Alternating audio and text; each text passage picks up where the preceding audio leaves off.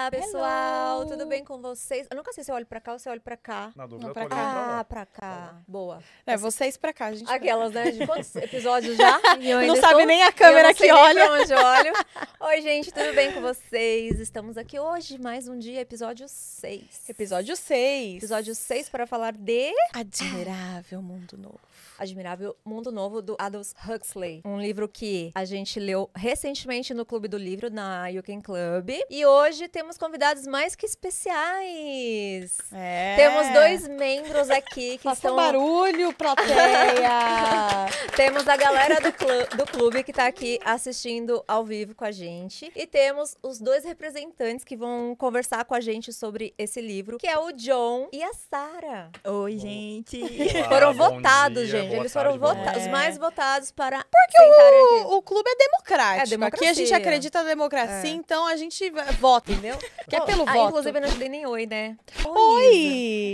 Tudo bem? Tudo. Olá, pessoal, tudo bem? Vocês estão preparados para o dia de hoje? Vamos começar com o meu disclaimer de sempre. Compartilhe com seu amigo, fala, ó, a galera tá ao vivo para ter altos papos sobre distopia, sobre coisas muito loucas hoje aqui hoje. Hoje aqui hoje. Hoje que hoje. Vai ter muita coisa doida, então dá like nesse vídeo, se inscreve no canal, ativa o sininho, é muito importante pra gente. É importante pro nosso trabalho crescer, pra mais pessoas conhecerem o nosso trabalho, começarem a ler. Então, assim, tá Votem na preparada? Isa, porque pareceu uma, uma candidata. Ah, eu tô, eu tenho que vender meu jabá, né? Isa o jabá é o pra 2026. canal, é. Gente, obrigado por terem vindo. Tô muito feliz de ter todo mundo do clube aqui, de verdade. Eu sempre falei, né, desse lance de ter essa uma comunidade de, de livro. A gente até comentou Sim. esses dias, a Isa falou assim: nossa, você podia fazer a. Como foi que você falou? Camila Ferreira. Fundação Camila é, Ferreira. Camila- Fundação Camila Ferreira. Tipo Ana Igual Delving. Ana Delvin, só que É. sem o golpe. Porque a gente queria um lugar legal pra É. gente poder ler os livros e conversar sobre os livros. E sabe? eu dar curso de vinho enquanto as pessoas É, bebem Então é ler e tomar vinho. Tá, só que eu fico com a dúvida. Será que a gente vai gerar polêmica hoje, que nem a gente faz no clube? Olha, Ou se não? não gerar polêmica. Ai, tá errado. Tá errado. Tá errado.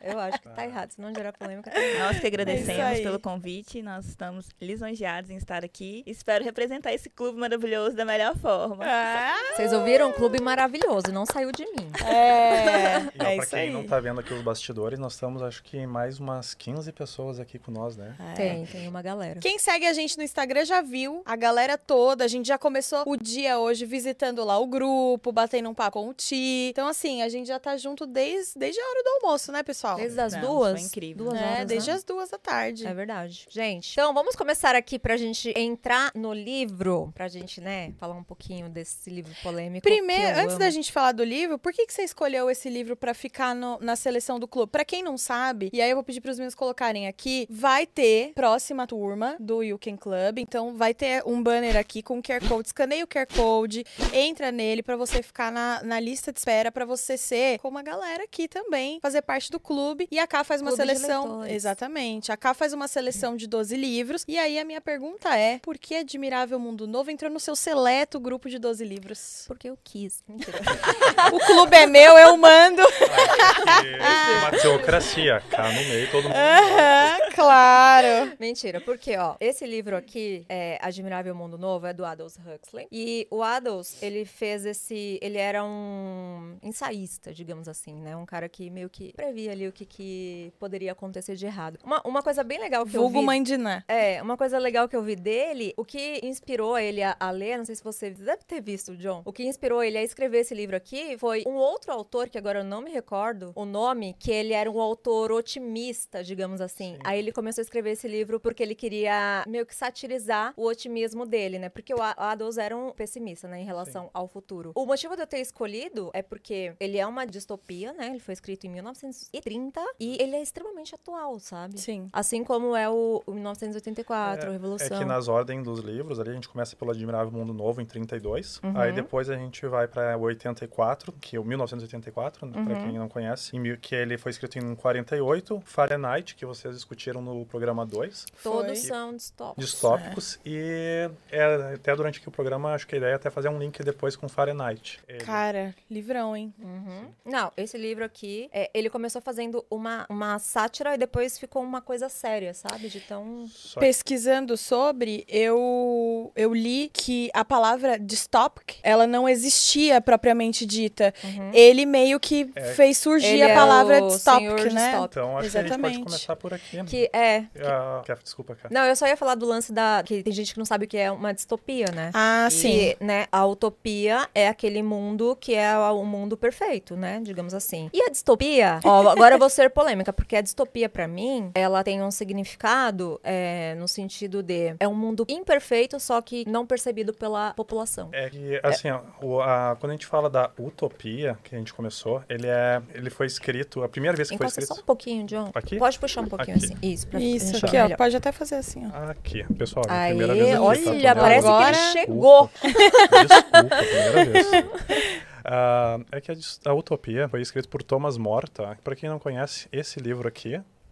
Não sei se pegaram. Foi escrito em 1516. Fala sobre uma ilha imaginária onde todo mundo tem liberdade. Só tem duas coisas para poder viver nessa, nessa ilha: acreditar em Deus e trabalhar. E aí, lá em 1868, no Parlamento Britânico, foi escrito a primeira vez a palavra distopia. Uhum. Em 68. E a ideia da distopia é ser contrário à utopia. Tu tem a liberdade, só que a única coisa que tu não tem é a liberdade em si. Sim. É literalmente o conceito contrário à utopia. Então, desde então, e logo depois já começaram as ideias de Marx, Lenin. E por que eu tô falando isso? A gente vai entrar aqui no livro e tem várias citações e várias, várias referências que a esses pensadores da época. O vieram. próprio Bernard, né?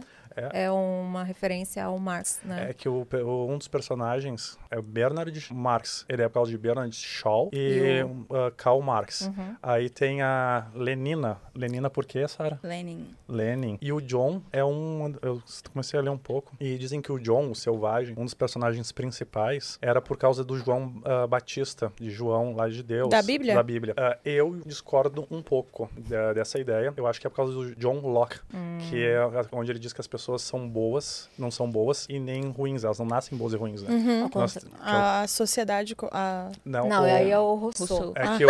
Da Isa. Não, aqui tem dois. Tem o Errei, errei! Errei! É tem- O homem que a sociedade corrompe é outro. O que é a sociedade é o É que ele Rousseau. fala o contrário, entendeu? Deixa o John explicar. Explica, É que John. Vai, primeiro John. nós temos o Thomas Hoppe, que ele diz que todo mundo é, nasce ruim e precisa do meio.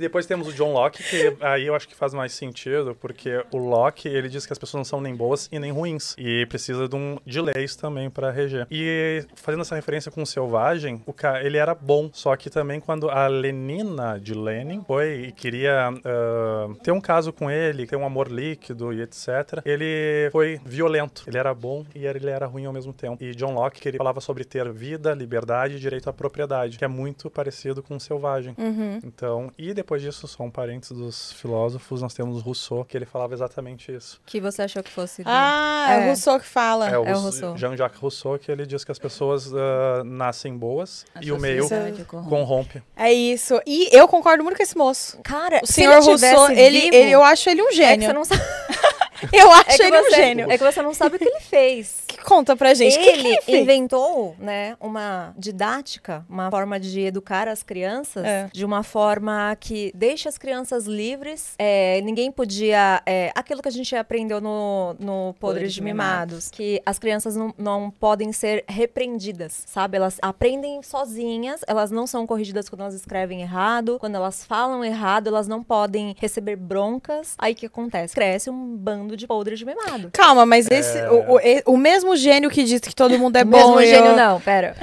O filósofo Jean-Jacques Ah, tá. Rousseau disse isso e ele que começou essa coisa do, né, do meio que do, Do, do romantismo, romantismo. Ele e tal. é que o, o romantismo, pessoas, eu trouxe aqui uma biblioteca para São Paulo. Hum, a bagagem de mão tava pesada.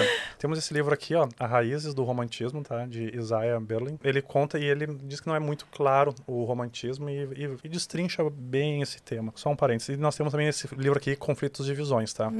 Ah, é bem legal essas ideias, porque nós temos uma visão restrita de mundo e restrita. O restrita, que é o do John Locke, que as pessoas nascem ruins, e o Rousseau, que diz assim, as pessoas são boas e o meio corrompe. Uhum. Nessa mesma época ah, da Revolução Francesa, que veio o romantismo, nós tivemos a Constituição dos Estados Unidos. Nos Estados Unidos, o que, que eles fizeram lá? Ó, todo mundo é ruim, então o que, que eu vou fazer? Não vou dar poder a uma única pessoa. Vou fazer uma Constituição onde eu vou pulverizar o poder. Jean-Jacques Rousseau, então eles deram acho que o microfone do É. John parou. Hum. Calma aí, gente, estamos tendo probleminhas. Aí, Aí voltou. Voltou. Não Ah. criemos cânico. Está tudo certo. Eu acho. Pode terminar, Só John. terminar. E, aí, Perdão. o, e na França eles pegaram e deram poder a uma única pessoa. Uhum. E aí nós tivemos, ah, sem entrar em política ou ideologias, ah, deram poder para uma única pessoa. Ah, vieram aqueles totalitarismos depois. Aham. De Lenin, Stalin, que era o que eles estavam vivendo na época, quando foi escrito esse livro. O que, que tinha? Evolução natural, seleção das espécies, é, superpopulação, vai acabar os alimentos, não vai ter comida para todo mundo. Eles estavam discutindo muito isso na época quando foi escrito esse livro aqui, que são todos temas que são abordados nesse livro. Pra mim, que a distopia apresenta pra mim é tipo um alerta. Se vocês não pararem de ser ser humanos escrotos, vai dar isso aqui, ó. Aí ele escreve um livro e mostra como vai ser se a gente não parar de ser escroto. Fahrenheit pra mim é total, é principalmente depois da adaptação que eles fizeram do filme mais atual, que eles conseguiram inserir as redes sociais no contexto do filme, pra mim ficou muito mais real do caminho pelo qual a gente tá indo. E esse daí é a mesma coisa. O que mais me chama atenção na, na real nesse é o lance das castas. Só pra, só pra gente con- contextualizar o que a Isa tá falando, ah, se vocês não tomarem jeito, vai acontecer isso daqui. O que, que é isso daqui? É uma sociedade onde as pessoas são. Elas são fabricadas, né? Elas Isso. são produzidas em laboratório. É. E ela- Exatamente. Eu acho que isso que eu ia falar para o pessoal entender do que a gente tá falando. É, né? na- o quando eu falei vai dar nisso aqui, é tipo, vai dar errado. Uhum. Aí, especificamente, em Admirável Mundo Novo, o que me chamou a atenção é, é o lance das casas. Aí pode explicar o que, que é pra contextualizar. Isso, só pelo pessoal que nunca leu, né? Não Sim. sabe do que a gente tá falando, né, gente? É porque a gente debateu isso no livro. O que, que é o Admirável Mundo Novo, né? As pessoas eram criadas para serem exatamente iguais. Uhum. Então, ai daquele que saísse do padrão. Então, não chegar a isso aí seria: será que a gente não tá seguindo a manada? Será que a gente também não tá sendo igual? É. E o medo de ser diferente. Lá no, no livro fala sobre não demonstrar sentimentos. Até que ponto a gente também fica assim, não, rede Sim. social, não vou expor, não vou falar nada, não vou demonstrar que eu gosto de tal fulano, não vou falar que eu amo. Até que ponto a gente não tá já vivendo isso? É.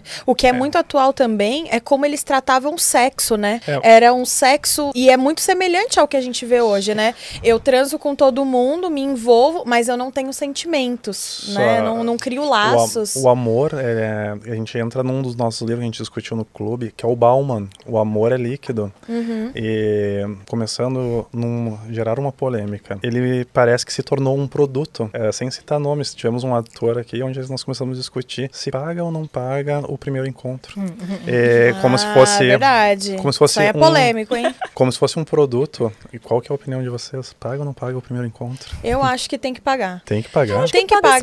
quiser, gente. As pessoas Não, são livres. eu acho deixa assim, as pessoas em paz. Eu, eu tenho, eu tenho, eu tenho alto. uma justificativa aqui do porquê que eu acho que tem que pagar. Porque eu acho assim, você chamou alguém pra sair, certo? Você tá afim daquela pessoa, aquela pessoa tá afim de você. Os dois vão investir coisas ali no- naquele relacionamento. Só que é o primeiro encontro de vocês. Você dá um pouco, a pessoa dá outro pouco. Só que o homem, ele tomou um banho, tá com perfume aqui, vestiu a roupa que tava lá e foi. A mulher não, rapaz. A mulher comprou uma, uma lingerie, ela foi no salão, ela. Essa mulher é caro. Pô, paga o jantar, não custa nada. Mas, no a, próximo. mas a mulher só faz isso quando, quando ela vai sair com um cara? Não, não, ela faz isso porque a gente é assim. Então, Só, então, mas ela eu faz acho. porque, é, na minha opinião, eu sempre pago o primeiro, tá? Mas só, mas a minha posição é cada um paga se quiser, não é uma obrigação. Não, mas eu acho de bom tom. Também não acho que é uma Claro. obrigação. Mas eu acho que é de bom tom você chamar alguém pra sair, né? E fazer uma gentileza pra uma mulher. O que, que vocês acham? E eu acho Viu? o É uma seguinte, É uma Gentileza. gentileza, e tanto é que você quer sair novamente com a menina. Exato. Mas só que aí entra no ponto do livro e no ponto de Bauman. É, se tornou uma. como se fosse um escambo. O amor se tornou líquido, uma troca, um produto. É, cadê o amor nessa relação? Não, tu tem que pagar, eu tenho que me arrumar. Não, ninguém tem nada. É que parece que tá tudo é, na base do interesse, né? Da, não do, cara, eu tenho um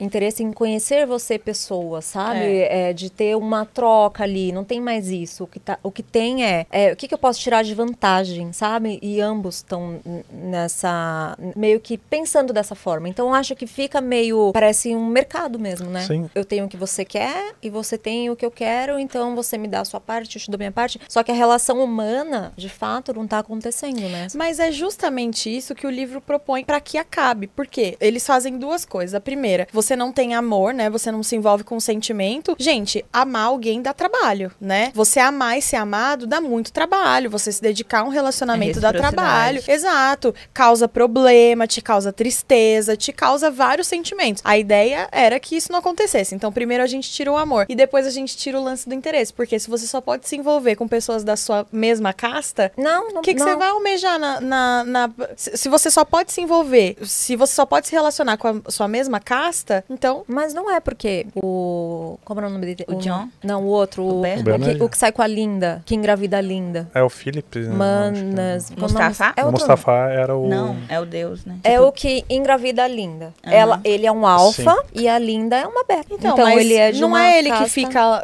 que eles se perdem e daí depois eles, Que a ele Linda fica fica perdido Sim. lá. Aí ela fica, fica ele perdida. volta, ele É. continua sendo um alfa. Então, mas não foi por isso que ela ficou? Porque ela Não. engravidou de um alfa? Ah, eu achei que era por Não, Tiveram isso. um acidente. Tiveram um acidente. É, e ela, ficou- acabou ficando, sabe? E o, o, o interessante, digamos assim, do livro é que ele prega, né, o, o sexo como uma coisa que você precisa fazer, você precisa ter vários parceiros, né? E se você não tem, você é tido como um estranho. É como se fosse o contrário, né, na sociedade, vai, pra uma mulher, por é, exemplo. É que se a gente.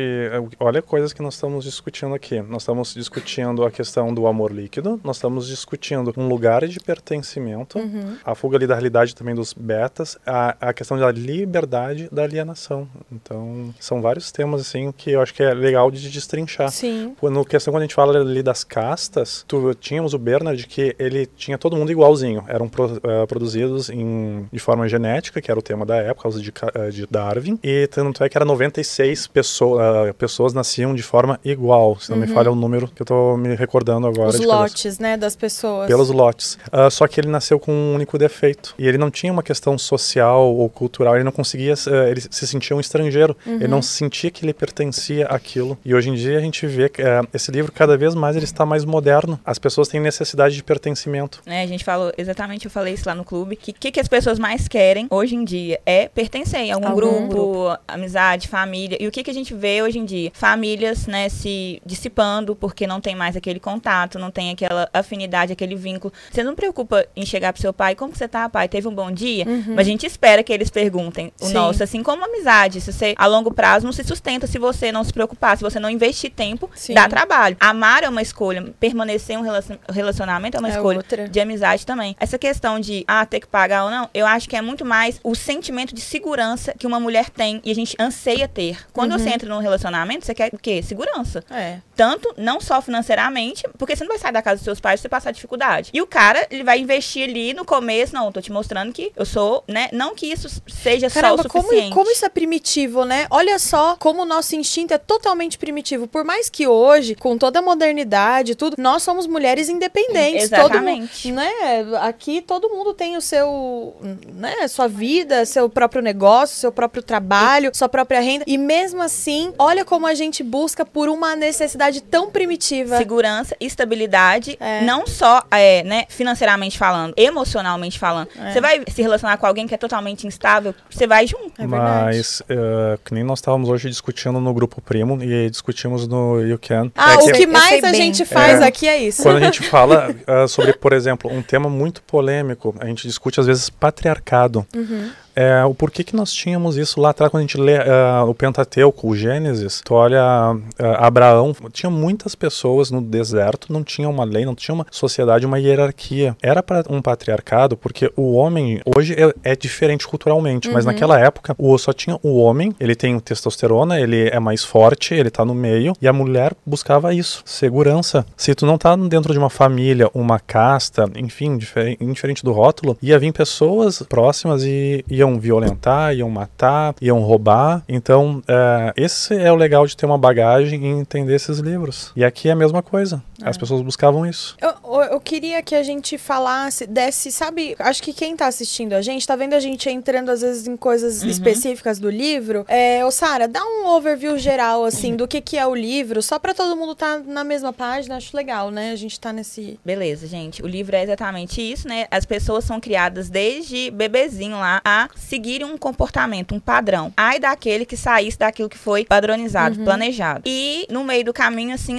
as pessoas, né, elas são obrigadas a ter, obrigadas assim, né? É, é saudável pra eles terem relação com outras pessoas, com outros homens, mas você não pode ficar com seu namorado, você não Uhum. pode ter uma pessoa fixa, noivo, casar. Não, não existe família, você tem que se abdicar disso, não pode demonstrar sentimentos e tudo mais. E no meio do caminho aparece um, um terceiro totalmente fora do padrão, porque ele não vivia na mesma sociedade que as pessoas, ele foi encontrado, né, por uma outra, um outro personagem. Uhum. E quando esse, esse outro, esse terceiro, né, ele é chamado de selvagem. Por quê? Porque ele é diferente, ele não, não tá fazendo as mesmas coisas que as pessoas estão fazendo. Ele vivia como se o mundo fosse o que a gente conhece hoje. Exatamente, com sentimentos. Ele amava a mãe, né? Não, não vou dar spoiler aqui, mas ele amava a mãe e tudo mais, tinha aquele carinho, aquele afeto. E para as pessoas era absurdo. Não, você não pode ter sentimentos, você não pode. Por quê? O que que faz? O que que o sentimento causa na gente? É, é incômodo, alegria, tristeza. Ele é irregular. E você cria raízes É. com o sentimento. Você. É, tem uma frase que o livro fala sobre quando você tá tomado por sentimentos, a sua razão é um pouco deturpada. Você Uhum. não consegue pensar direito quando você tá tomado pelo sentimentalismo. Você não tem um equilíbrio, né? Exatamente. E, ele, e eles queriam uma sociedade equilibrada. Uhum. Aí o que, que era a questão do, do livro? É, se você tá desequilibrado, você tá num momento ruim, o que, que você vai fazer? Você vai tomar um soma. O que, que é esse soma? É o que é fazer com que as pessoas esquecessem do, do caos. Fuga E da realidade. Isso, fuga da Eu vou realidade. falar, eu queria um soma. Só uma vez? Aí quem que citou... Soma Só uma uma vez. A Só uma Fernandinha vezinha? citou que o soma na realidade é o quê, Fernandinho?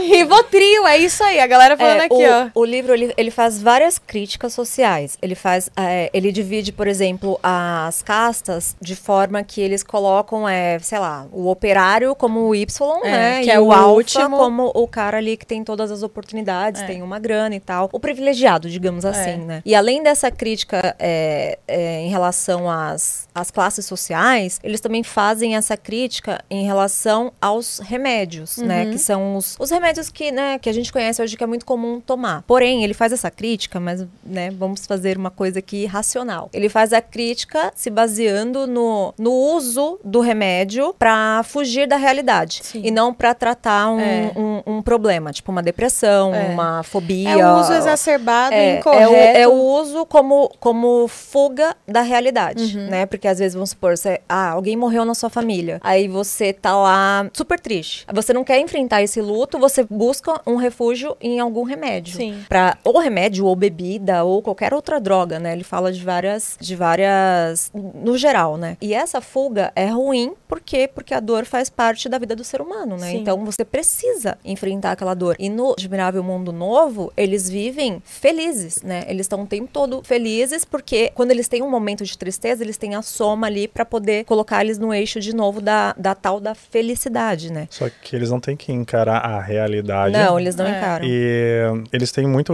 Tem uma passagem que me chamou muita atenção: é que quando o selvagem, ele. Uma coisa que a gente não citou aqui, que o soma diminuía a vida das pessoas. Verdade. Pessoa não tinham idosos nessa sociedade. Uhum. Porque o soma, tu. Como se fosse uma droga. Ela é uma droga, que sem efeito colateral. O único efeito é que diminui a a vida das pessoas. Uhum. E, também acho que não era inte- interessante para uma sociedade é, que vive numa distopia desse tipo manter os idosos, né? Numa distopia, não. É. Mas só que ele também apresenta outras coisas. A cena, a cena, a passagem que o selvagem, ele recém perde a mãe, e eu entendo assim, pessoal, quem não escreveu no Will, quem não leu o livro, tá perdendo. Já devia ter feito isso, tá? Tá perdendo. É, eu acho que o selvagem, ele per- recém tinha perdido a mãe dele, e ele diz assim: Eu vou tirar de todos a força, o soma tá matando vocês. Vocês não estão enxergando isso? E todos dizem: Ok, agora me dá aqui o soma, deixa eu continuar Sim. tomando. E aí, esse ponto aqui gerou, eh, gerou várias reflexões. Ele tinha o direito de tirar o soma das pessoas ou não? É uma retórica.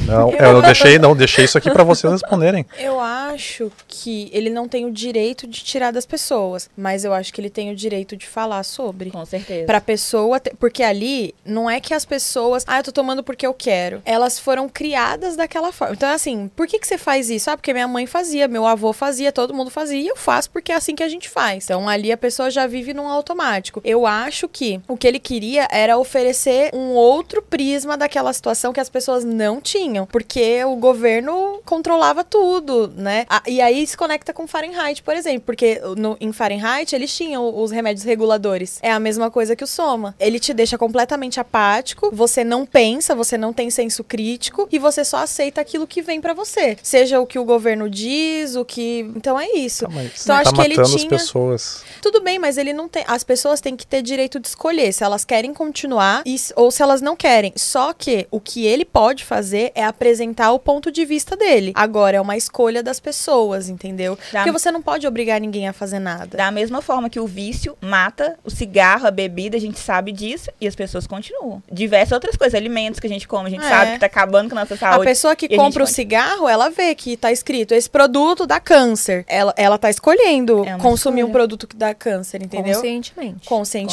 Conscientemente. Agora, eu acredito que as pessoas que são dependentes químicos, e aí a gente pode encarar essas pessoas como dependentes químicas, é um problema de saúde. Então, elas já foram afetadas, elas têm abstinência, já é outra coisa do que tá acontecendo dentro delas. Só que aí, você vai porque, ah, mas é que É a... que a- aí, é- só que tu tá, a pessoa é um dependente, a gente vai tirar ele e vai isolar ele, a gente também tá mexendo na liberdade dele. É, Mas aí ele já perdeu a liberdade pra droga. Quando eu, na na minha opinião, tá? Eu acho que quando a pessoa é dependente química, ela perdeu a liberdade dela pra droga. Ela já não tem o senso de escolha. Afinal, qual porque a a- liberdade, Camila? A droga. Vocês querem que eu fale? claro, ah, só um Gente, parênteses. a, li- a liberdade é uma utopia. Ela não existe. Mas ó, o que eu acho muito interessante que o Aldous Huxley traz no livro é essa coisa dele ter criado esse mundo distópico, onde ele quer dizer o quê? Olha, gente, se vocês não tomarem cuidado, é para aqui que, que as coisas vão caminhar. E ao mesmo tempo ele coloca o, o mundo selvagem, né? A- a- aquele mundo que é, que é o nosso mundo, o, o mundo comum, digamos assim. E ele faz esse contraponto, né, entre as duas sociedades, digamos assim, né? E eu acho que o livro passa a ficar bem interessante pra mim quando o John se desenvolve, sabe? Que aí tem o- o Bernard até então, a gente confunde um pouco, né? A gente acha que ele é o protagonista. Eu achava que ele era o Aham, protagonista. Aí ele começa a ter uns, um, né, uns, uns desvios ali e tal, e na verdade você pensa, putz, ele, ele é contra esse mundo. Só que na verdade não, é que ele não se acha bom o suficiente para aquele mundo. É que ele se sente. ah, Ele se um- sente um, inferior. um estrangeiro. É. Ele não, se, ele, não, ah, ele não se acha que ele pertence àquele mundo porque ele é diferente. Ele, ah, aquela, ele tem um simbolismo de todas as pessoas terem o mesmo tamanho, mesma cor, mesma raça, mesmos centímetros. Ele era, sei lá, 5 centímetros diferente. É. Por causa disso, 5, 6 centímetros, ele, era, ele, não, ele não pertencia àquilo. Mas é que teve um erro na fabricação dele, né? Exatamente. Foi álcool, né? Se É, não caiu, me engano. é, é uma especulação que caiu uma gota de álcool. É, e aí deu um, né, um, um distúrbio, um ali. distúrbio e aí ele, ele sempre buscou a questão da aceitação, o É. senso de pertencimento. Uhum. Aí ele não era tão atrativo quanto os outros alfas, né? Que as mulheres é, Se se interessariam por interessa- ele. As mulheres não se interessavam por ele, né? Porque ele era é, um alfa, só que ele não era um alfa padrão, digamos assim, sabe? Ele era um alfa meio. Réplica. É, é, exato, porque ele teve esse errinho lá na fabricação, sabe? Jogaram um, pouquinho de cerveja. Mentira. E aí nasceram as minhas superpoderosas. Mas ele, é, ele- aí ele vai, ele para mim é um exemplo de que o homem, essa Ah! polêmica, Não, vamos, vai, vamos vai, lá, vai. vamos lá. É, é, nós estamos cada vez gerando mais polêmica aqui. que o cara. homem, porque no começo parece que ele é um protagonista, que ele é um cara que ele é diferente, Ah. parece, né? Parece que ele é um cara que tem um senso crítico dele ali, que ele pensa com a própria cabeça, porque o, o livro ele, ele sugere isso, né? Ele mostra aquela sociedade onde a gente não pensa com a própria cabeça, né? Uhum. A gente é condicionado a pensar e, e acreditar nas coisas que o governo impõe ali pra gente naquele momento, no caso do livro, né, gente? Sim. Não a gente. Vocês entenderam, né? Claro. Sim, mas Tá. O Bernard, ele começa bem, na minha opinião, né? Ele começa meio. Parece que ele é meio que um rebelde, porque ele é contra a, aquela coisa do, do sexo. é, ele- aquela, é, aquela Aham. liberdade toda. Ele é contra tudo isso. Ao mesmo tempo, ele começa ali a ficar com uma síndrome de, putz, eu quero esse poder também, Sim, sabe? Eu quero. É, Porque ele, ele não começou. se encaixava em É, nada. Só que quando ele começou a se encaixar, porque ele tinha algo que os outros queriam, tinham interesse, naquilo ele quis começar a, a pertencer àquele lugar. Uhum. Só que quando ele perdeu isso, queriam expulsar, ele queria voltar a ter tudo aquilo que ele queria. É tipo aquela máxima, você é capaz de fazer aquilo que você condena. Então, até que ponto, trazendo pra nossa realidade, né? Alguma coisa que a gente condena muito, às vezes a gente só não fez ainda porque não teve oportunidade. Gente, é- Por é isso que importante ter princípios. Exatamente. É por isso que eu tenho uns princípios e eu não firo de jeito nenhum, sabe? Eu ia lançar uma aqui, eu ia falar. É, o emergente. Presta Tá. atenção, vou levar pra uma. Vou falar de mim, tá? De mim, eu, Isabela. Tá. Eu, quando era pobre, pobre, pobre, de marré, marré, eu olhava às vezes gente que tinha dinheiro e eu falava, nossa, jamais vou fazer isso. Sei lá. Aí jamais, vou usar o exemplo que você deu ontem, botar o carro no valet. Eu falava, assim, nossa, nossa, que péssimo, quem coloca carro no valet? Mas é porque eu não tinha aquilo. e aí, quando você tem condição de botar o carro no valet, você acha muito legal, pra você é natural, beleza. Porque você tem, você pertence, entendeu? Então, às vezes, você condena alguma coisa porque você não tem. Exatamente. Isso, e nessa máxima, nessa máxima, nessa questão, você não tá ferindo nenhum princípio. Falando coisas. É, a gente aqui Mas- tá falando de É, não ferir princípios. Que, princípios pra mim é outra É, Mas coisa. olha a, a tua ideia que exatamente a tua ideia, a revolução, ou da- as raízes do romantismo, o romantismo começou exatamente como isso. Uhum. Ah, as pessoas tinham, na Alemanha, todo mundo tinha dinheiro, tinha, sei lá, acho que mil príncipes, e enfim, tinha muita coisa. E o pessoal entrou fazendo guerra, invadindo. E as pessoas começaram a, perte- a perder e ficar pobres. Uhum. E aí as pessoas que pararam, elas vieram, antigamente eram os católicos, os ortodoxos. Ortodoxos, não vai ser essa palavra. Ortodoxos. Não vai Boa. ser. É difícil. Depois disso, começou as pessoas serem mais racionais. Uhum. É, era moda ser ateu, entre aspas. E aí, depois disso, começou o romantismo. Eles começaram a invadir, e as pessoas começaram a ficar eh, sem condições. E tiveram. Quando não tem dinheiro, tu começa a olhar pra si. Isso é o romantismo. Uhum. Eu não tô mais olhando pra Deus, não estou mais sendo racional. Uhum. E eu só quero ser as coisas como é que a gente trata hoje. É relativo. E aí, muita coisa destrambelhou. Porque agora, 2 mais 2, por que, que não é 7? Uhum. Então, por que, que eu vou me importar com um título, com um nome? Por que, que eu vou me importar com que eu não tenho dinheiro? Eu, por que, que eu vou me importar em estacionar naquele lugar? Porque eu não tenho dinheiro, eu não posso. Mas só que se as pessoas voltassem a ter o mesmo poder, um título fazia diferença. Sim. Isso são as raízes do romantismo e ascensão. Viram? Também O sou que- cultura. O que que, o que que vocês acham, assim, que teve de, na opinião de cada um de vocês? O que teve mais ensinamento, assim, no livro? Tipo assim, putz, isso aqui, isso aqui que abordou realmente, tipo, que fez sentido pra vocês, Ah, assim. pra mim teve uns dois ou três pontos, mas eu vou deixar com a Sara começar, você cavaleiro. É, agora você deixa comigo. Se quiser eu começo, eu faço a primeira, depois eu falo a segunda, pode ser?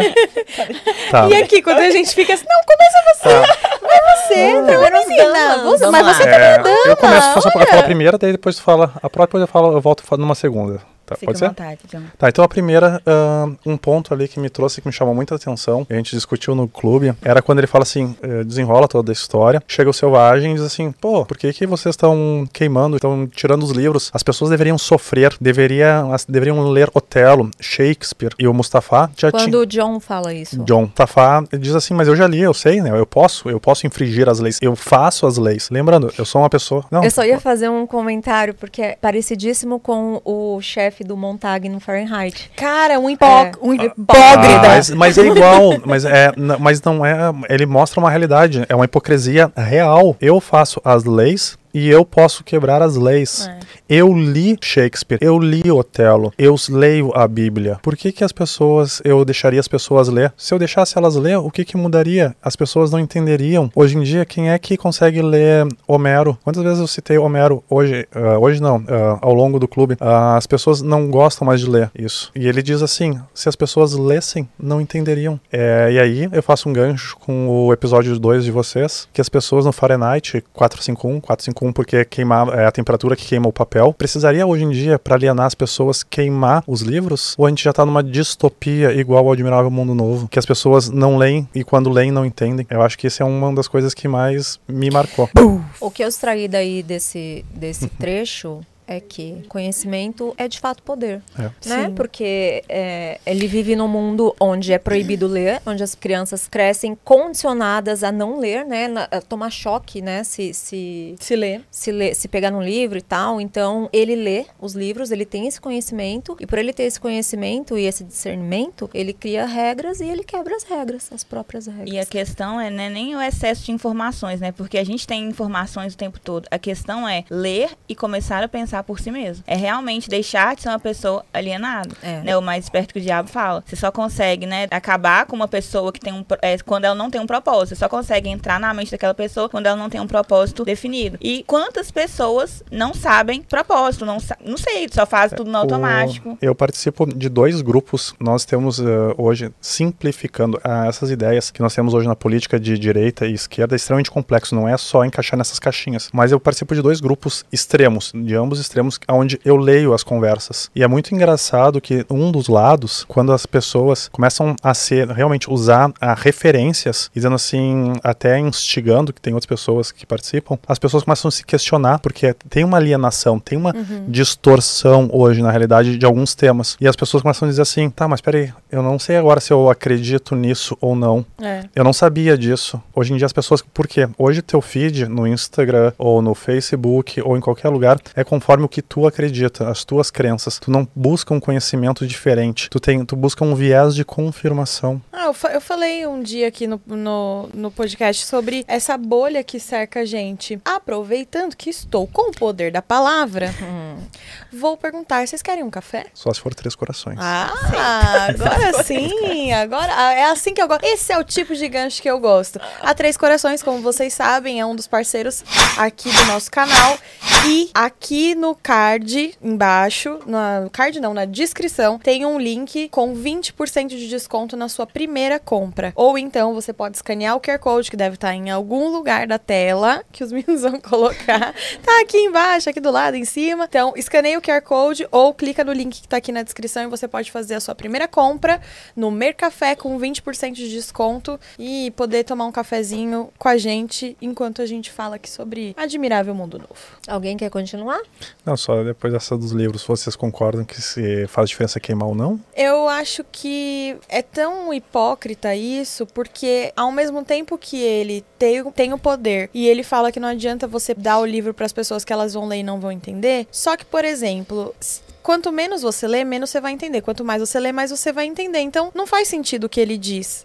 Eu entendo, eu concordo em partes, que a gente já vive um pouco isso, que as pessoas não leem e, e o pouco que elas leem, talvez elas não entendem. Mas elas não entendem porque elas não têm o hábito da leitura. Exatamente, as pessoas não são incentivadas a ler, Exato. treinadas a Então, ler. assim, ele, ao mesmo tempo que eu entendo o que ele fez, eu acho ele burro. Só que hoje em dia, é, nesse, nessa questão de ser estrangeiro, senso de pertencimento, quem eu tava conversando com vocês, pra mim, hoje, eu faço escolhas. As minhas escolhas é eu estar em casa lendo. É, é uma escolha minha. Enquanto tem outro, todo, mundo- todas as pessoas têm a mesma possibilidade, a mesma capacidade do que eu. Qualquer um pode fazer o que eu faço. Só que É. as pessoas têm outras escolhas. Acho que nem só isso. Eu acho que a gente, o meio, influencia muito. Qual que é o meio que você tá inserido? É. O seu meio de outras pessoas. Ah, eu, eu vou ler, eu, tô- eu não tô lendo porque eu não quero. Tem gente que não tá lendo porque não. Não pode. É. Precisa trabalhar, precisa colocar comida em casa. Nesse assunto, eu só discordo disso. Agora, falar assim, ah, Sara, você gosta de ler por quê? Do nada eu acordei, não, vou começar a ler porque eu amo ler. Não, eu fui incentivada desde pequeno. Meu pai comprava livros pra gente. Meus irmãos não leem. Eu peguei isso pra mim, leio desde pequeno e até hoje. E Mas pegando- eu fui, né? E pegando um gancho nisso, é, e fazendo um disclaimer, uma propaganda, é, foi o- uma das coisas que eu gosto muito no You Can, é que nós temos esse debate Claro. ao vivo. É um, um baita de um diferencial que hoje em dia, é, quando a gente pega, nós temos uma ideia. No momento que sai, é, uma coisa está na minha cabeça, no momento que eu falo para vocês, eu, desema, é, eu tiro o emaranhado, eu organizo a ideia. E eu poder, fazer, ah, poder falar isso aqui com vocês, com as 15 pessoas, com as 500 pessoas que nós temos no grupo, é muito legal. É muito legal porque eu não tinha e não conheço outras pessoas que têm esse mesmo, essa mesma paixão por fazer isso que eu tenho aqui com vocês. É, porque- O pessoal sabe quando eu vou falar no, no clube. Eu, ah, não acredito que tem alguém que eu posso compartilhar isso. E É, a. Sara fica bem empolgada. Mas vo- voltando aqui pro lance da, do livro. Na grande No leitura. Admirável Mundo Novo, o lance deles proibirem a leitura ou colocar a leitura como algo ruim, político, porque, né, eles mantêm a estabilidade e eles mantêm o poder. Então, para eles é muito cômodo É. que as pessoas tenham essa aversão aos livros, né? Tenha essa, essa falta de cultura, digamos assim, né? Ah, em Fahrenheit ele fala, né? O conhecimento é perigoso. Os livros são perigosos. Por isso que a gente tem que combater os livros. Quanto mais instrução você tem, mais questionamentos você vai ter. E aí você vai incomodar o governo. É, eu tô participando também de um, uh, de um, tema, de um lugar Tchim, tchim. que a gente está destraçando alguns livros de uma faculdade hoje no Brasil. Uhum. Eles estão dando conhecimento e cultura, só que tem muita alienação. Os ensinos hoje no Brasil tem muito disso. Tem alguns vieses que não. Pô, vamos vou dar um exemplo, tá? Uh, sem citar política. Ah, vou falar sobre um tema. Eu uso um dicionário enviesado. Uhum. Eu descobri que não existe um dicionário. Existem os nossos que a gente conhece, o neutro, Uhum. e existem dicionários enviesados para as tuas ideias. E enviesades. Enviesadas. Brincadeira, gente. Não binários. Então, hoje, eh, hoje em dia, é, não, não é só esse ensino tradicional, a gente deveria buscar um pouco mais também. Mas é, é que pra, pra política, pro governo, é interessante que as pessoas não tenham o, o senso crítico, né? É. O discernimento. Quanto mais fácil de manipular, melhor. Melhor. Sim, sim. Muito Pensa melhor. se todo mundo pensasse. É, Essa é uma característica da das caixa. distopias, né? São os governos que controlam as pessoas, são governos autoritários, né? Sim. Que fazem uso da força, da repressão, do medo para controlar as pessoas e preferem que elas estejam sempre muito alienadas. E arrumam formas de, igual em Admirável Mundo Novo, tem o Soma, que é uma forma de manter a sociedade feliz, né? No- Pra ninguém reclamar. É, hoje a gente tem isso também, né? A gente tem um monte de forma de para fugir da, da realidade. Temos também hoje a internet, né? Que é Sim. uma coisa que, não sei se vocês já viram lá o, aquele documentário sobre as redes sociais, Já. sabe? Aquilo também é uma forma de você controlar as pessoas. Aquilo que a gente sempre fala, que a esquerda vai sempre ver coisa de esquerda, que confirme aquilo que E ela já pensa, e a direita direita. vai ver sempre coisas da direita Que é o viés da confirmação. e aí, não é que um ou outro tá certo ou errado, é que eles estão vendo só aquilo, sabe? Então, a tecnologia, ela vem pra também dar uma manipulada, né? Sim. Bem, sim, literalmente. Né? Uma pergunta, Sara, você tomaria o soma? Alguma, assim, não Só uma vez. só uma vez, só uma uma vez. Tomaria, eu acho que em casos de morte de algum parente, eu queria fugir da realidade. Muito obrigado. Mas você Sara. precisa enfrentar. Não, mas Ah, eu ia obrigado. enfrentar, mas no momento ali. Você ia é eu enfrentar, eu, mas nunca passei depois. por isso, então eu não sei como que seria a minha reação. Então, se seria, né, hipocrisia falar que eu não tomaria, meu pai eterno. Quantas vezes, né, uma coisa muito ruim na sua vida aconteceu, você fala assim, Deus me leva. Então acho que eu tomaria. E hoje, Você tomaria Isa? Perdão, pessoas. Eu já tomaria. falei que eu tomaria, gente. A Isa tomaria aqui agora. Sabe, John. você sabe, você sabe por que, que eu tomaria? Eu acho que eu já faço isso de outras formas. Vou falar, vou, vou explicar como. Por exemplo, hoje eu evito, evito, de verdade, ver jornal. Eu prefiro me alienar, porque eu, eu falo, o conhecimento dói. Dói. Ele dói. Você ter senso crítico dói, você ter conhecimento dói, você saber sobre as coisas dói. Então, às vezes eu, por escolha própria, não quero ouvir sobre um assunto, eu não quero saber. Ah, eu- ah, mas o fulano, ah, tudo bem, deixa ele lá. Eu não quero saber se é verdade, eu não quero saber se é mentira, eu não quero. Ah, então, eu acho que isso, é óbvio, eu não tô ingerindo um remédio, mas é o princípio do soma. Você só quer se alienar, você quer se distanciar disso. Então, hoje, de forma é, consciente, eu sinto que eu já faço isso. Mas será que você Em faz algum isso? grau. Ou você está sendo seletiva com o tipo de informação que você está absorvendo? Sei lá, está colocando ali. Pode ser uma seletividade, mas eu vou te falar que a alienação às vezes é melhor.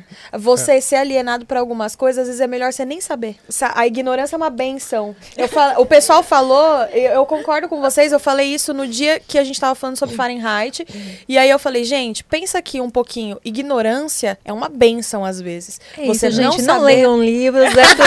É, é isso, a gente fica por aqui. não, acaba de é. acabar esse Gente, podcast. acabou o projeto. É isso. Mas, Mas ah, eu acho que em certos momentos a alienação é uma benção mesmo.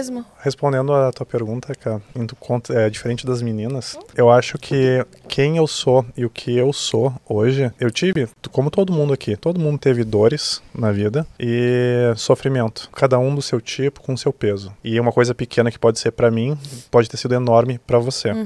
Isso te fez tu chegar aqui, tu está aqui hoje. E isso fez eu estar aqui hoje. Se eu não tivesse passado por isso, não tivesse lidado com isso, É. eu não estaria aqui. Uhum. Isso faz parte do amadurecimento uh, do ser humano. Nós temos que passar. Tanto é que hoje a geração, ela não. Nós sempre estamos passando a, cabe a, a mão na cabeça. Uhum. Quando tem uma criança que ela fez uma coisa errada, tu não pode dizer que assim, ah, ela largou aqui. Ô filho, eu te pedi para te largar aqui. Aí ela veio e te deu um, sei lá, um tapa no teu rosto. Uhum. Tu, ah, filho, não faz isso. Tem um peso diferente. Uhum. Tu tem que tu tem que mostrar o peso, tu tem que ser mais ríspido, tu tem que mudar o teu tom. Não tem que ter um, um permissionamento. Então, e assim tudo na vida passa. É. Então eu acho que tu não pode fugir das dores. Que tu passar e tu colocar em caixinhas, Uhum. que é um, algo que a gente estava discutindo à tarde, uma hora tu vai ter que vir visitar. Se tu pegar e tu usar um soma e fugir da realidade, A conta chega. a conta chega. A conta chega. Ah, em algum momento você vai ter que enfrentar isso. Então né? não adianta tu pegar e tu postergar isso, deixar pra amanhã ou depois, porque uma hora vai- a conta vai chegar. Mas e se você tiver mais maduro quando você for lidar com isso? Tem isso também. Cê- não é que você vai postergar pra sempre e vai ficar esperando acontecer, mas você vai colocar ali e vai colocar um timer, vai. E aí, quando, talvez quando você tiver mais maduro, você vai lidar até melhor com aquilo, ou não. com os dois Viajei. pés, com os dois pés no chão, tu vai visitar isso? Mas quando eu falo que eu tomaria, gente, eu não tô falando que, eu, que o que eu vivi, as dores não eram, não foram boas, não foram benéficas. Claro que foram, não tô, né, tirando isso. Só que a gente faz isso. Você já fugiu da realidade várias vezes. No sentido de, não tô falando de dor, não. No sentido de, eu só faço isso, eu só leio e trabalho. Você, você tá fugindo um pouco É, da de realidade. alguma realidade De alguma forma, É, você tá. eu tenho um objetivo na Não, vida. claro. Eu estou buscando, é, não, já está se misturando os temas. É que quando eu quero chegar em um lugar, para chegar Não, lá, eu também quero chegar. Tô falando assim, é difícil responder assim agora. Você tomaria? Não, não. Pode ser que sim, você tomaria sim. Tá. Eu mantenho minha resposta, eu tomaria e mesmo. dos três, aqui, dos quatro, faltou uma pessoa responder. E tu, Caraca. cara? Você tomaria o soma? É. Pra, pra fugir de uma dor, não. Pra resolver um problema de depressão, sim. Mas- depressão, fobias, TDAH, Mas só Não, que tô fobias falando- tô tu cura falando- com a exposição. ó, doses homeopáticas. Será? É, doses homeopáticas. Eu acho As que fobias, eu sim. tomaria...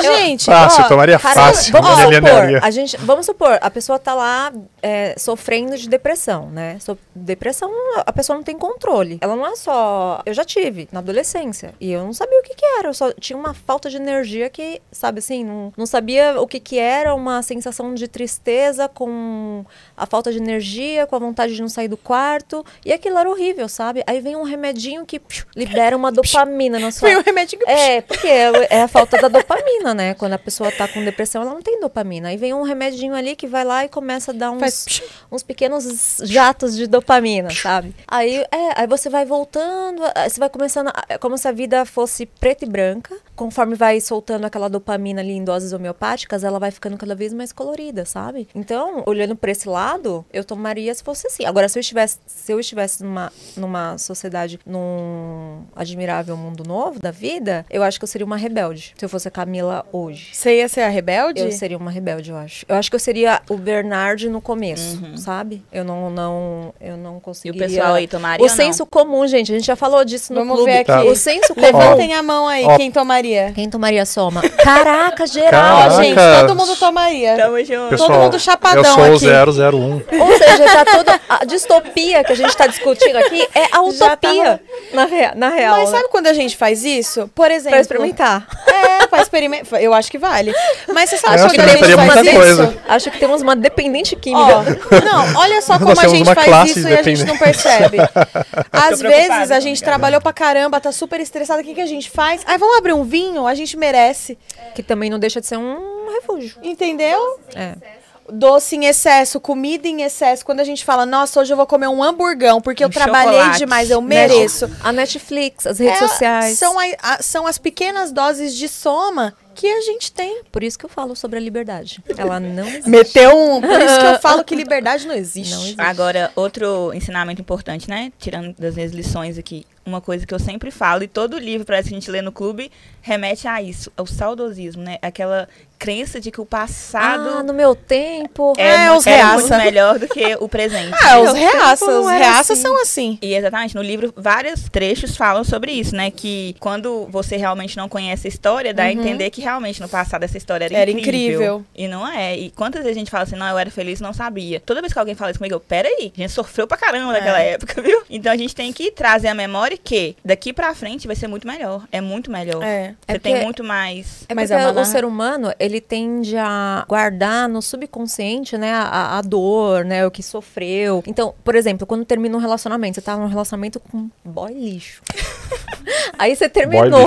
Você terminou. Não conhecia esse linguagem termo. Tóxico. Não conhecia esse termo boy lixo. tóxico, Boy tóxico. lixo, tá boy lá, tóxico. aí você não consegue terminar, de repente você conseguiu terminar, sair do relacionamento. Cara, você vai entrar numa fossa, você vai lembrar do quê? Você vai lembrar que ele era tóxico? Quando ele te levou flores, você vai quando ele lembrar ajoelhou. só da coi- das coisas É. boas, só da fase É. boa, sabe? Mas essa narrativa de, de você falar, ah, o passado, é, ela é muito perigosa. Ela é muito perigosa, porque ela destrói tudo que tudo que tem de novo, tudo que tem de Exatamente. avanço na nossa vida, ela destrói. Porque, ah, não, é que no passado era muito melhor. Mas tem uma coisa que eu posso afirmar que no passado era muito melhor.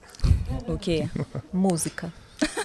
Cazuza, Renato Russo. Não, L7 Gente, amassa. Eu amo, Cássia mas assim, Eller. não dá. Cadê essa galera, velho? Não tem mais gente que faz música boa. Não sei, Tem eu não sim, conheço. depende atualmente depende não do seu gosto. Musical. porém não são reconhecidos como deveriam. Mas assim, gênios como Chorão, Renato Russo, Saudade de Cazuza, cara, não tem. É. Não tem mais. Mas- mas, Pelo assim, menos se acho que- tiver, me, me falem, porque eu não tô sabendo não se tem. Tô órfã de música. Eu sempre falo isso pra ti. Tô órfã de Eu, música. eu acho que tem excelentes artistas aí, mas eu, eu acho. Ah, não sei. Eu disse gênios. Ah, Baco Exu do Blues, Me- pra mim, é, é um, é, um, gênios. é um gênio. Letras bem profundas, com bastante contexto histórico, contexto social. Sabe o que eu achava muito eu bom muito. escrever? O Projota. Aí ele foi pro. É, Aí ele eu- acabou com a visão que eu Cagou. tinha dele. Ele Fala cagou. não, eu também. E eu nem assisti. Cagou. Agora imagina quem Eu assistiu. amo as letras das músicas dele, que ele, é, moleque de vila, fala sobre É, eu gosto. superação. Qualquer música que fala superação, eu tô gostando. Mas aí você ele mudou a visão que eu tinha dele também.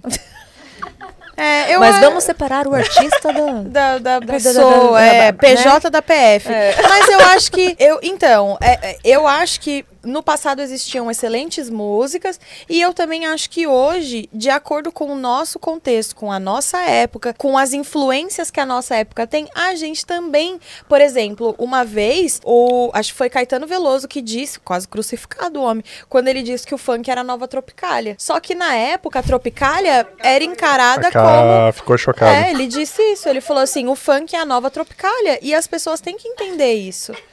Entende? É. Entendeu? Pois é, eu, eu, um eu tenho uma outra reflexão aqui, É. que eu tava me lembrando agora, pessoal, tô olhando o celular que eu tenho minhas colinhas, tá? As Hoje, hoje eu socie- não fiz anotações, mas eu também fi- ah. fico sempre aqui, ó, no celular, É, nas anotações. Tô só na colinha. As pessoas não podiam ficar sozinhas nessa sociedade. Ah, As relações tinham que trocar. Tipo, se tu está quatro ah, meses com alguém, pessoal, vamos trocar aí, vamos sair. Porque quem é a próxima pessoa? A vila, a fila, a vila, a vila. A vila. A fila Moleque anda. vila. A vila, Alphaville. Ah, A vila do Projota. Alpha Bio. tu tinha que tava sempre em festa. Quando tava em festa, tomava um soma. Hoje em dia, eu fiquei Não é refletindo. gostoso? Sempre em festa, tá sempre com alguém novo. Mas então, aí, comendo. aí, aí a gente Detalhe, eu entra, tô com 11 anos com a mesma pessoa e falando que tudo legal. aí a gente entra num outro livro que a gente leu, que é o Conquista da Felicidade, que fala muito sobre essa busca do prazer imediato, que não é felicidade. É, não é isso. felicidade. Então- É o que o Ti tava falando hoje, né? O prazer, ele tá ligado ao- ao- à sua sensação carnal. É um né? refúgio. É um refúgio, é aquilo que, que o, aquilo que te completa, aquilo que te deixa feliz, é muito mais difícil de ser conquistado do que um prazer. O prazer é ali, é imediato, né? Mas eu acho que a gente nessa tá indo por esse caminho aí, Eu viu? acho. Do, do prazer e da sensação rápida. Mas sobre a solidão, eu fiquei refleti- refletindo muito sobre esse tema. Hoje as pessoas elas estão sozinhas. Eu conheço muitas pessoas que falam que estão sozinhas, que gostam de estar sozinha, estão no conforto do lar sozinhas. Estão realmente? Quem é que não tá no Whats o tempo todo ou no Instagram, nas redes sociais com os pessoais? Quem é que não que fica 12 horas sem encostar no celular sozinho em casa? Eu já fiquei quatro meses sem celular. Só se eu estiver na praia. Na Há praia quanto eu tempo? fico sem. Acá- Ah, acho que foi. indo- Eu não tinha dinheiro pra comprar um. Aí... Aí. É só perguntar, a gente descobriu o furo. né, gente? É, eu não tinha dinheiro pra comprar outra, aí eu fiquei quatro meses. Eu tinha. per- Eu, perdia tudo. A Rafa sabe, mas. Gente, a cada cinco minutos ela me pergunta: onde tá meu celular? De- detalhe, geralmente ela tá sentada em cima, É, tá? Mas sabe que uma coisa que eu já fiz com o meu celular? É o déficit. Eu fui almoçar no shopping CLT, fui almoçar no shopping. Aí eu coloquei meu celular na bandeja. E na hora que eu fui levar a bandeja, Gênia. Ah, pergunta assim, ó, quem tava fuçando o lixo? Eu Você. fiz isso com meu Ah, aparelho. fui fuçar o lixo e não achei, né? A humilhação vem Não acredito. Eu não achei. E aí, Puta nessa, eu merda. fiquei quatro meses sem celular, gente. Mas, Mas foi por falar? isso? Pelo menos ninguém me encheu o saco. Ah, para, não foi um detox, foi a pobreza que fez isso. Mas, pô, uma coisa puxou a outra. Tá, e Uma coisa puxou a outra. quem é que consegue ficar hoje em dia realmente na solidão? Eu só fico hoje em dia sem o celular quando estou na mesa com os meus filhos, almoçando. Salvo isso, estou sempre com o celular do lado.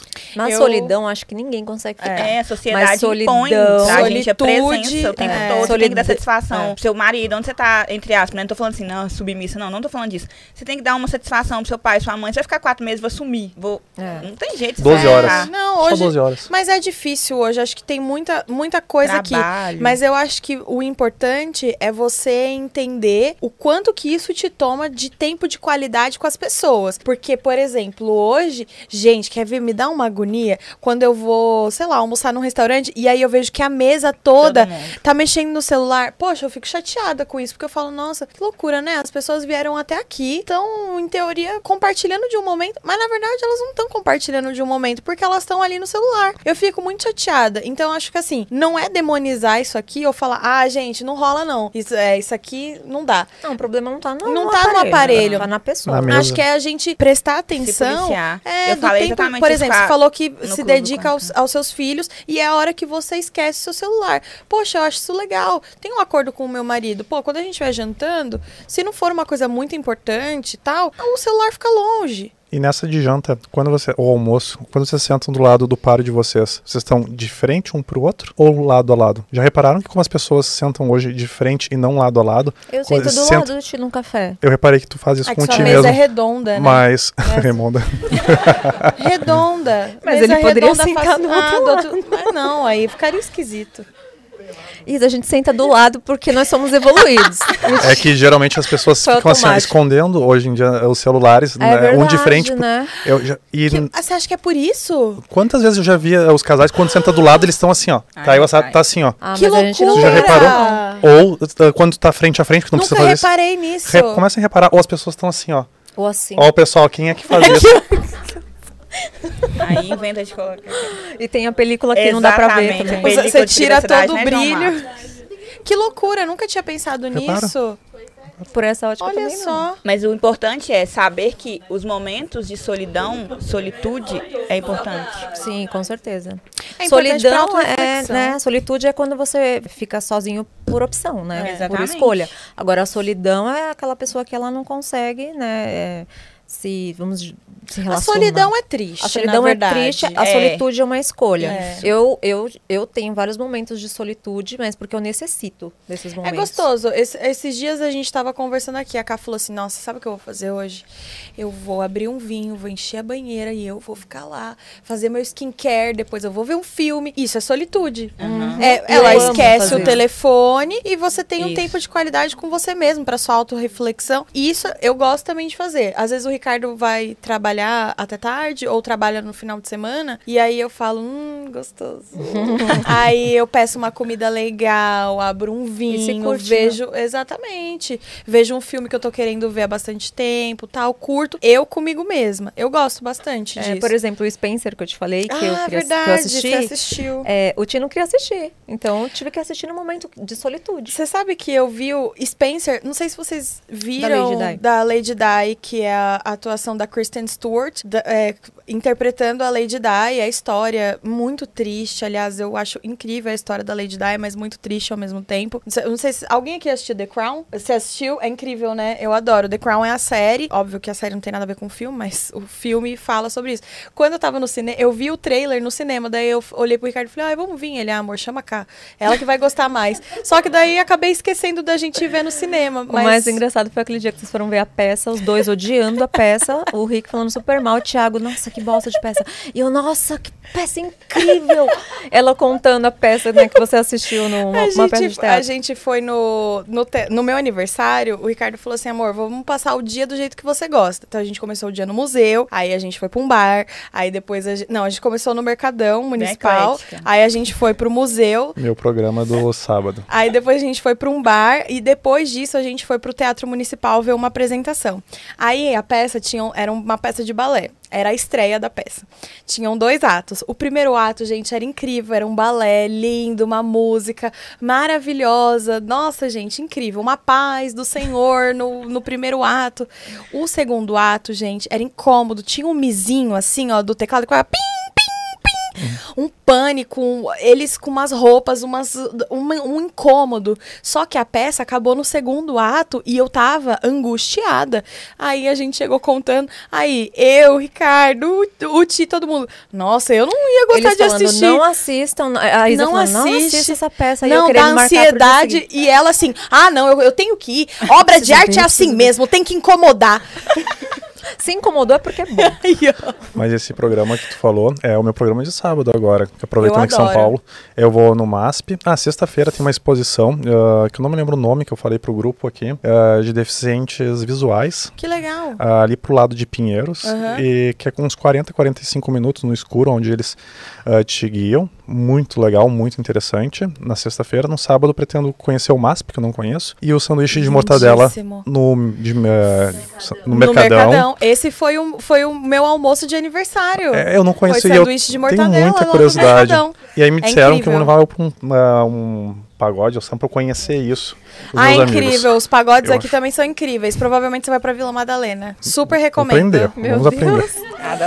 Programão. Amei já o programa. Olha, já desvirtuou. Não, mas a gente vai voltar agora exatamente. Vamos voltar para o O livro, gente. voltando pro livro, um tema que o pessoal tava falando no chat, a gente começou a falar sobre não só os amores e as trocas de relações, sobre o sexo, aonde tinha uma liberdade, assim, não tinha um vínculo com as pessoas. O que vocês A, acham sobre a isso? palavra mãe, né? é- Era proibida. Impulso. né? É, era, era que o sexo, depois a gente chega aqui na mãe também, é que é, pai, mãe, família. Família É porque eles não bizarra. gestavam, então não tem o conceito de pai e mãe se ninguém gesta ninguém. E é, né? mas só que era, era um mais do que um palavrão, era algo proibido. Que loucura. Só que a questão do- dos impulsos sexuais. Tu, tipo assim, se tu tem vontade de ah, transar com alguém, YouTube, desculpa. é, Que ela desmonetizou agora. Então, zoeira. tinha que ceder. Tinha que acontecer. E, e era uma coisa Mas meio calma, assim, né? tudo era consensual. É, sim. Sim. Só que assim, era, era estranho no sentido de. Nossa, eles fofocavam assim, nossa, fulana faz três meses que não se relaciona com ninguém. Sabe com outra assim? pessoa. É, ah, mas a gente pessoa. reclama disso. Faz também. seis meses, você acredita que faz seis meses que ela não. Sabe assim? Que ela é- não troca de parceiro? Exatamente. É. Isso é loucura. Não é loucura. Esse livro cada vez está mais atual. É, eu É também que- acho. Tá bem atual esse livro. Tudo contribui, né, gente? Alguém quer falar alguma coisa? Mais promíscua. Sexualmente falando, Ah, Distópica. ao aumento dos nossos somas. eu acho que sim. eu Ah, também acho. Eu também acho. Rolou aqui, eu não sei se deu pra ouvir, mas eu vou repetir, eu vou repetir a pergunta. É, se a gente acha que no jeito que a gente tá caminhando aqui, a gente vai entrar nessa realidade, seja nas relações, né, sexualmente falando, e nos somas que a gente tem. O que, que vocês acham? É que isso aqui eu já era quase que o. Tipo assim, tinha dois fechamentos e esse é um deles, mas eu deixava a primeira sala pra falar. Ah, Outra vez fui eu. é falei. assim, quando o trem aperta, ele Eu deixa falo, falar. eu falo se não quiser. Vai, Sara, mata Depois eu no falo. peito. Depois eu falo.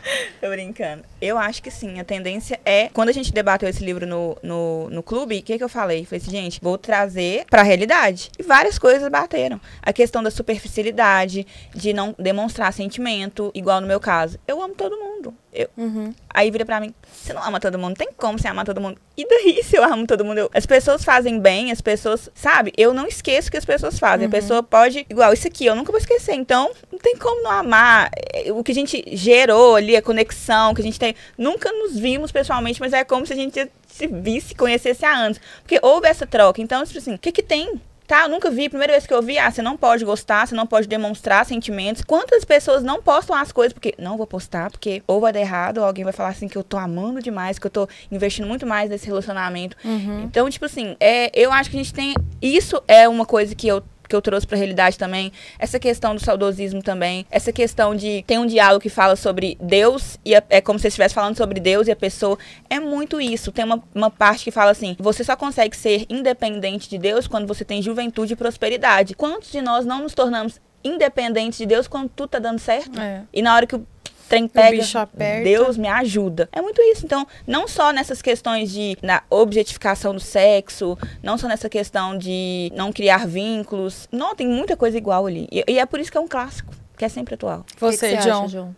mensurar alguns conceitos aqui, exatamente o que a gente estava começando ali a falar. Sobre o sexo, tá? A gente tem a questão dos impulsos. Hoje em dia, tu tem um impulso, tu tá toda hora sendo estimulado. Uhum. Tu não, ah, isso em todas as áreas. Tu, no momento que tu cede a um impulso, tu não precisa guardar um dinheiro pro futuro. Tu gera um Fordismo, um- tu gera, tu começa a gastar. Pessoas conseguem te manipular com isso. No momento que tu tem um dos conceitos, uma das teorias que dizem que é, essa questão de as pessoas com essa liberdade sexual, tu não, tu não ganhou liberdade. Pelo contrário, é o oposto, gerou grilhões, onde agora tu tá sempre preso em cima disso, a esses impulsos. E aí, pegando exatamente esse tema, por que, que os- as palavras pais, pai, mãe, família, amigos eram proibidas? Vai. É uma mas- retórica de novo? É uma retórica menos pra cá, que é cá.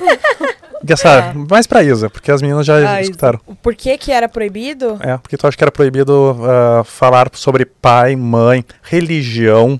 Eu acho que são temas e pa- palavras, são conceitos que eles queriam afastar. Se você tem pai e mãe, você tem laço, né? Você tem laço. Se você tem religião, você tem algo maior do que a orientação de um governo, por exemplo. Você não consegue ser tão alienado porque você tem outros preceitos, né? Então, acho, vou julgar que é por isso aí. Exatamente. É, no momento que tu tem um pai, mãe, tu tem uma, um viés, uma ancoragem, uma raiz. Assim, quando tu crê em Deus, indiferente de qualquer religião, quanto mais todo mundo for igual a todo mundo, essa pluralidade, não a individualidade, é, eu consigo te alienar. Então, essa era a ideia deles. Eu vou, eu- meu estado é assim. Tu não deve ter família. Tem alguns livros, tipo sussurros, que as pessoas tinham que sussurrar. Pra poder. A SMR! Pensei a mesma coisa. Pra te não. Se era perigoso isso. Então é essa mesma ideia. Essa mesma ideia do estado uh, distópico. Loucura. E a gente Você. vive. É, só, é que a gente vive em várias ah, bolhas. Desculpa, Não, desculpa. não, desculpa. É que a gente tem várias bolhas, que nem nós estávamos falando no clube. Às vezes, quando tu começa a enxergar essas coisas, tu estoura a primeira bolha. Uhum. Só que tem outra bolha. E quanto mais tu lê, tu vai estourar outra bolha. E assim a gente vai indo na vida. Essa é a ideia. Isso aí da bolha é real. Você, sobre as relações e os somas da nossa vida. Se a gente futuramente vai viver uma sociedade É, distópica. tá Eu acho que eu tenho. Eu, eu acho que eu vou. O Huxley ele faz uma provocação, né, aqui no livro também, é referente a será que a gente já não vive essa distopia? A gente já vive num mundo onde a gente rejeitaria se a gente tivesse consciência que a gente está vivendo nele. Então eu acho que é, a gente já vive uma distopia. A internet, sabe, essa facilidade de manipular a tecnologia Falsa liberdade. a sensação de liberdade que não é uma liberdade é falsa porque cada vez mais a gente tá a gente tem que falar cada vez mais a gente tem que falar menos sabe então por exemplo aqui mesmo a gente não pode usar termos que são bobos a gente não pode usar palavras na- no- Específicas. específicas no, no Instagram A gente não nas pode falar sociais. Didi aqui. Didi é o... ah tá entendi é o capiroto é, não pode a gente falar. não pode falar. Então, será que a gente já não tá vivendo uma distopia que se a gente tivesse consciência dessa distopia, a gente não, de alguma forma, rejeitaria isso? Eu vou dar um exemplo muito bobo disso. Tava falando com um venezuelano, eu não, um conhecido meu, tava dando, uh, conversando com um venezuelano, ele veio de lá, ele tinha algumas coisas, e aí o governo começou a retirar algumas coisas dele. Tirou a ele tinha duas casas, e ele falou, tu não precisa de duas casas. Tirou dele. Ele tinha um carro e um caminhão, e tiraram um caminhão, tu não precisa disso para trabalhar. E aí, por causa disso, ele pegou e veio para o Brasil. E ele disse que o Brasil tá se tornando igual a lá. a- Qual, qual país? Venezuela. Ah, Venezuela. E aí, no meio dessa conversa, ele falou um- algo que eu fiquei. Eu pensei isso muitos anos atrás e acabei esquecendo. Essa casa aqui, vocês compraram ela, fizeram um financiamento de um ano. A casa não é de vocês, é do, do banco. Vocês terminaram de pagar depois do período de um ano. Agora vocês estão pagando o, o aluguel do governo, vocês já estão pagando o IPTU. Uhum. Se vocês não pagarem o IPTU, o que, que acontece? A gente perde o imóvel. Então nunca é de vocês. É uma falsa liberdade de pertencimento e se esquecer de vocês. Distopia. Eu não tinha assimilado isso. Eu tinha, tipo, eu tinha esquecido disso. E ele me relembrou. Ele relembrou. E, quer dizer, relembrou quem tava conversando com ele e, e me contando essa história. Putz, é verdade. Com tudo, né? Até o carro. Se você não pagar. Exatamente, mesmo exemplo. Você perde. IPVA. Você comprou, mas não é seu. A gente tá tudo, tudo bem, gente, Tá, tá tudo... bem, gente. Não vamos criar pânico. Tem uma parte no livro também que fala muito um trecho assim, né? Que é melhor dar fim do que consertar, porque quanto mais você remenda, menos você aproveita. E quanto, eu sempre eu falei isso no clube também, falei assim, gente, quantos de nós não vivemos assim? Não, tá dando errado, um relacionamento tá dando errado. Pra que que você vai permanecer nisso? Sai fora. Porque a gente não quer ter que consertar, a gente não quer ter que investir tempo, Dá trabalho. dá trabalho. Então, a, a gente só não dá conta mesmo de largar coisa que é da nossa família. Igual, ah, um filho viciado, você vai falar pra mamãe largar? Não. Por que, que as pessoas não podiam ter vínculos, então? Porque você não vai abrir mão de um parente, de É. um pai, de uma mãe. Então, o que, que era o do livro? Abre mão pra você ser livre. E quando você tem família, quando você tem relacionamento, quando você tem pai, quando você tem mãe, você não, você não consegue abrir É mão. verdade. Eu concordo. E o último ponto, então, vocês já repararam que esse livro aqui, ele foi escrito em 32. A cada década, enfim, ele está mais atual. Ele, e o- daqui 50 anos, o quão atual esse livro vai estar mais do que hoje? Nossa. Daqui 50 anos a gente vai estar vivo ainda? Provavelmente. Eu vou. E eu também. Com quantos anos a gente vai estar? Eu vou estar com. Cin 50, 60, 70, 65. 80. Ainda mais novo que o Warren 79. Buffett. Vou estar com 80. Pra que fazer essas contas, Lívia? Não, pra saber, pra saber em que idade que eu vou estar vendo o mundo ruir. Aquelas. Já está ruindo. Só pra Já saber tá, sei. Abre o olho. o que, o que, o que a Sara falou sobre o, ne- o negócio de conser é, não conserta não, joga fora e pega outro. A gente é muito assim hoje, né? Isso aqui. Descartável, né? Isso Bauman. aqui a gente troca todo ano. O iPhone tá bom ainda, mas você vai lá e né, troca. É, mesmo se não, você eu não. não, aqui, ó, hipócrita. você- Eu hipócrita falando aqui, ó, tem A um iPhone de velho. iPhone. Comunista de iPhone aqui, ó. Mas você sabe que a gente é muito assim, né? Tipo, a- as coisas são, são muito é, perenes hoje, né? Nada, na- por exemplo, vou falar uma, uma- gente, é fala de velho, já se prepara, vem aí uma fala de velho. É, Antigamente, a máquina de lavar durava 30 anos numa família. Hoje, dá 5 anos, a máquina já começa tó, tó, tó, já começa a já dar errado. Então, assim, as coisas estão mais. é, parece que quanto mais tecnologia a gente tem, Elas estão menos as coisas não duram. durar. Exato. E a gente não se preocupa em consertar. A gente só descarta, joga fora e consome, consome, consome pra ficar feliz. É o soma. Vocês- a gente tava falando do soma. O soma também, a nossa dose é consumir. O que, que a gente gosta de fazer quando tá triste? Um sapatinho resolve.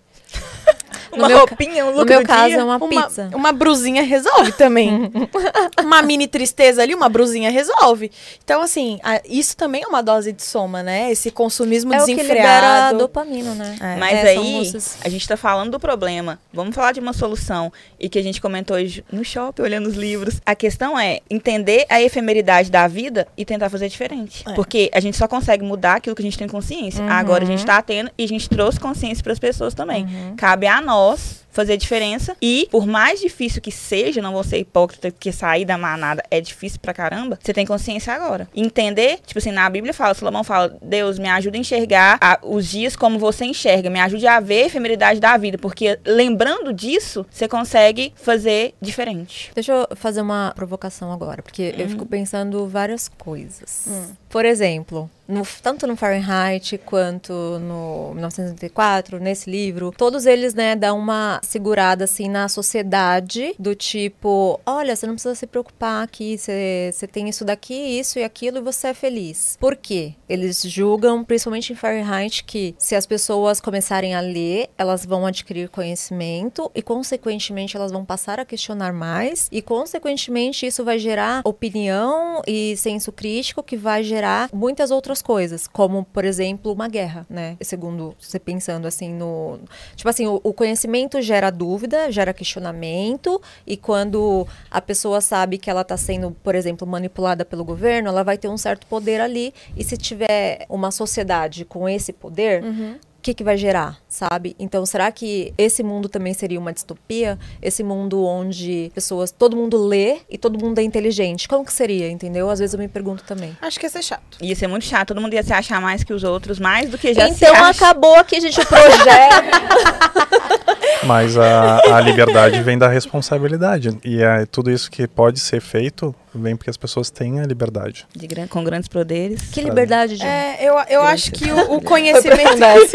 que liberdade? A liberdade A de ser oprimido. Só- é que uma coisa assim, ó, antes de qualquer coisa, é que isso que eu vejo que é. Até pra gente discutir o que que é a liberdade. A liberdade é não ser oprimido por alguém mais forte que você. Não é eu ter o meu iPhone. Isso é liberdade. Não Liberdade é o direito de ir e vir. Não, é, é não ser oprimido por alguém mais forte que você. Alguém te oprime. Hoje, tipo assim, que submete isso, a, a força em cima de ti, depende em, em alguns lugares, hoje no mundo, oprimem sim, e fazem isso. A opinião alheia opi- oprime a gente. Por que, por que, que a gente O se próprio- esforça tanto pra ser magro? internet Porque a, oprime a opri- A a opinião falar. alheia, se, se você tá muito gordo ou se você tá muito magra, te oprime. Ah, por que, que você, sei lá, por que, que você se maquia todo dia pra sair de casa? Porque a opinião alheia te oprime. Então, não importa, a gente sempre vai ser oprimido por alguma coisa. Seja uma opinião incomum, seja o ambiente onde você tá inserido, seja tudo. A gente sempre vai ser oprimido. Tem dois, aqui no início do podcast eu falei de eh, três pessoas, dois em específico. Rousseau dizia que as pessoas nascem boa e o meio que corrompe. Tu nasce, que são os contratos sociais, que tu nasce liberto, conforme tu vai tomando consciência, tu vai perdendo a sua liberdade.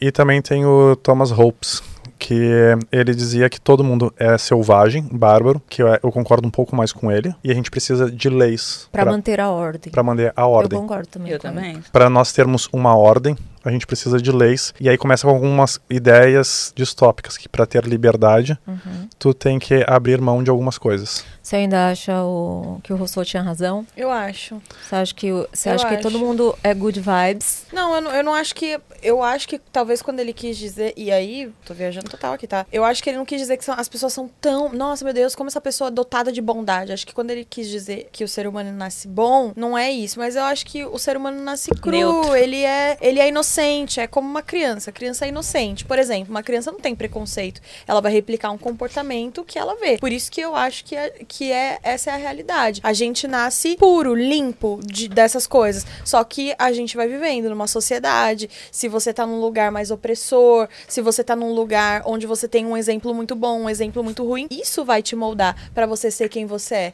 entendeu? Então eu acho que a, a, a sociedade, é, o seu contexto ali, as suas vivências vão te corromper, vão te moldar. Eu não acho que a gente, todo mundo é, é, é ruim e a lei tem que controlar. Eu acho que a gente nasce de um jeito e o que a gente. Tanto que assim, a, a criança, ela é um espelho dos pais, entendeu? Mas se, você- se a gente for pensar dessa forma, a gente vai chegar à conclusão de que todo mundo que mora num lugar ru- no ruim, assim, numa periferia, um lugar onde tem pouco acesso, todo mundo é corrompido. E não, tem muita gente de bem em periferias. Aliás, é a maioria, né? Sim. É de bem que, que mora em periferias. Só que como tem alguns, algumas pessoas que são é, mas essas pessoas se destacam porque elas cometem crimes e elas, né, vêm pra. Mas não é um pouco do que a gente tava destaque. falando ontem? Eu, ontem a gente tava aqui conversando e aí, não sei quem foi que perguntou, falou assim, mas o que, que que você acha que te tirou da periferia? E aí o que eu respondi? Eu acho que eu tinha mais estrutura familiar do que as pessoas que estavam ao meu redor. Então eu acho que eu tive outros exemplos diferente daquele exemplo que eu dei, do cara que o pai estava preso, a mãe era ausente, os irmãos passavam tipo, muita dificuldade. Ele viu outras coisas. Eu não vi coisas Tá, que e ele viu. Só que dois pontos, Isa. Ah, tem um livro, acho que era Pra Poder Viver, tá? Eu citei algumas vezes Uhum. no clube ele. É de uma menina coreana. Tá? É norte-coreana. Hum. Essa é a parte mais Uhum. importante. Ela conta a história dela, da fuga dela da Coreia do Norte, passa pela China e acaba na Coreia do Sul e eh, finaliza nos Estados Unidos. Ela começando contando a história dela, ela diz que o sonho dela como pessoa, agora, 2010, tá? Dentro do modelo, enfim, do regime deles, tá? E dizendo que o sonho dela pra, de riqueza era ter um balde de pães para poder comer. Isso era o senso dela. Ah, o líder supremo deles, como eles se denominam, eles, quando faleceu, ela falou assim: como as pessoas, como é que os dias vão continuar? Como é que vai continuar chovendo? Não sabia que ele podia morrer. Daí ela escapou de lá, tem toda uma história e etc. E quando ela chegou na Coreia do Sul, fizeram a pergunta pra ela: qual é a sua cor favorita? Ela não sabia responder. Isso em 2010. Continuando. Aí ela pegou, só que aí começa a parte que eu admiro muito ela. Por quê? É, disseram assim: todo mundo, as pessoas mais inteligentes são aqui da Coreia do Sul. As pessoas que vêm da Coreia do Norte não se dão bem. Ela entrou numa das melhores faculdades, se não a melhor. Ela estava entre as 14 melhores alunas do curso dela, ou da faculdade, enfim. Porque ela que sabia onde queria chegar, tinha um propósito e ela fez acontecer. Dependeu somente dela. Ela não colocou responsabilidade em outra pessoa. Ela fez acontecer. Ela era uma mulher e as pessoas tinham preconceito da, da origem dela e ela fez acontecer. E o segundo e último ponto, tá? Tem um autor uh, que fala, o Walter Lippmann, que ele fala sobre a moral que a gente estava falando aqui, tá? Que a moral ela eh, tem três pontos, tá? A natureza humana, o mapa universal e versão da história. Então, os dois pontos, os extremos, que é a natureza humana, que a gente estava falando de restrito e restrito, e quando a gente falou aqui de Thomas Hobbes, que é a versão restrita e o outro irrestrito, o do Rousseau, a gente pegou ali a classe. Quando deu poder para uma pessoa, que todo mundo eram boas, olha o que, que aconteceu. Hitler, nazismo, é, e entre outras coisas, coisa em Coreia do Norte. É, essa é a consequência, é uma noção da história, uma visão do ser humano, da natureza do, huma- ah, do homem e a visão da história. O que, que aconteceu isso? Quando eu acreditei na bondade de alguém, teve poder e fizeram coisas bestiais. Enquanto a gente dividiu o poder, porque eu não acredito que as pessoas são boas, mas eu concordo com você, no sentido de ser boas e más, tá? Mas tu não tem que pegar a régua e passar para todo mundo é boa. Tu tem que pulverizar o poder, não pode dar todo o poder para alguém. Enfim. É, Mas eu não discordo da. Eu ia faz- falar uma coisa polêmica.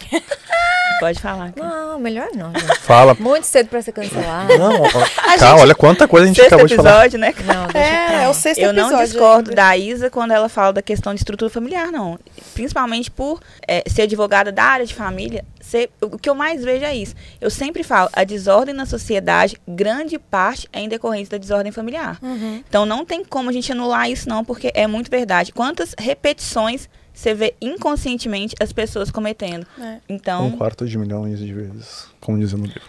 Vamos Caramba. responder umas perguntas? Isso que eu ia perguntar, temos perguntas? Temos. Ah, ó, temos uma boa aqui. Quais eram as castas no, no livro? Elas lembram, vocês acham que elas lembram a divisão social que a gente tem hoje? Com total. certeza, eu falei isso no começo, É né? sobre isso.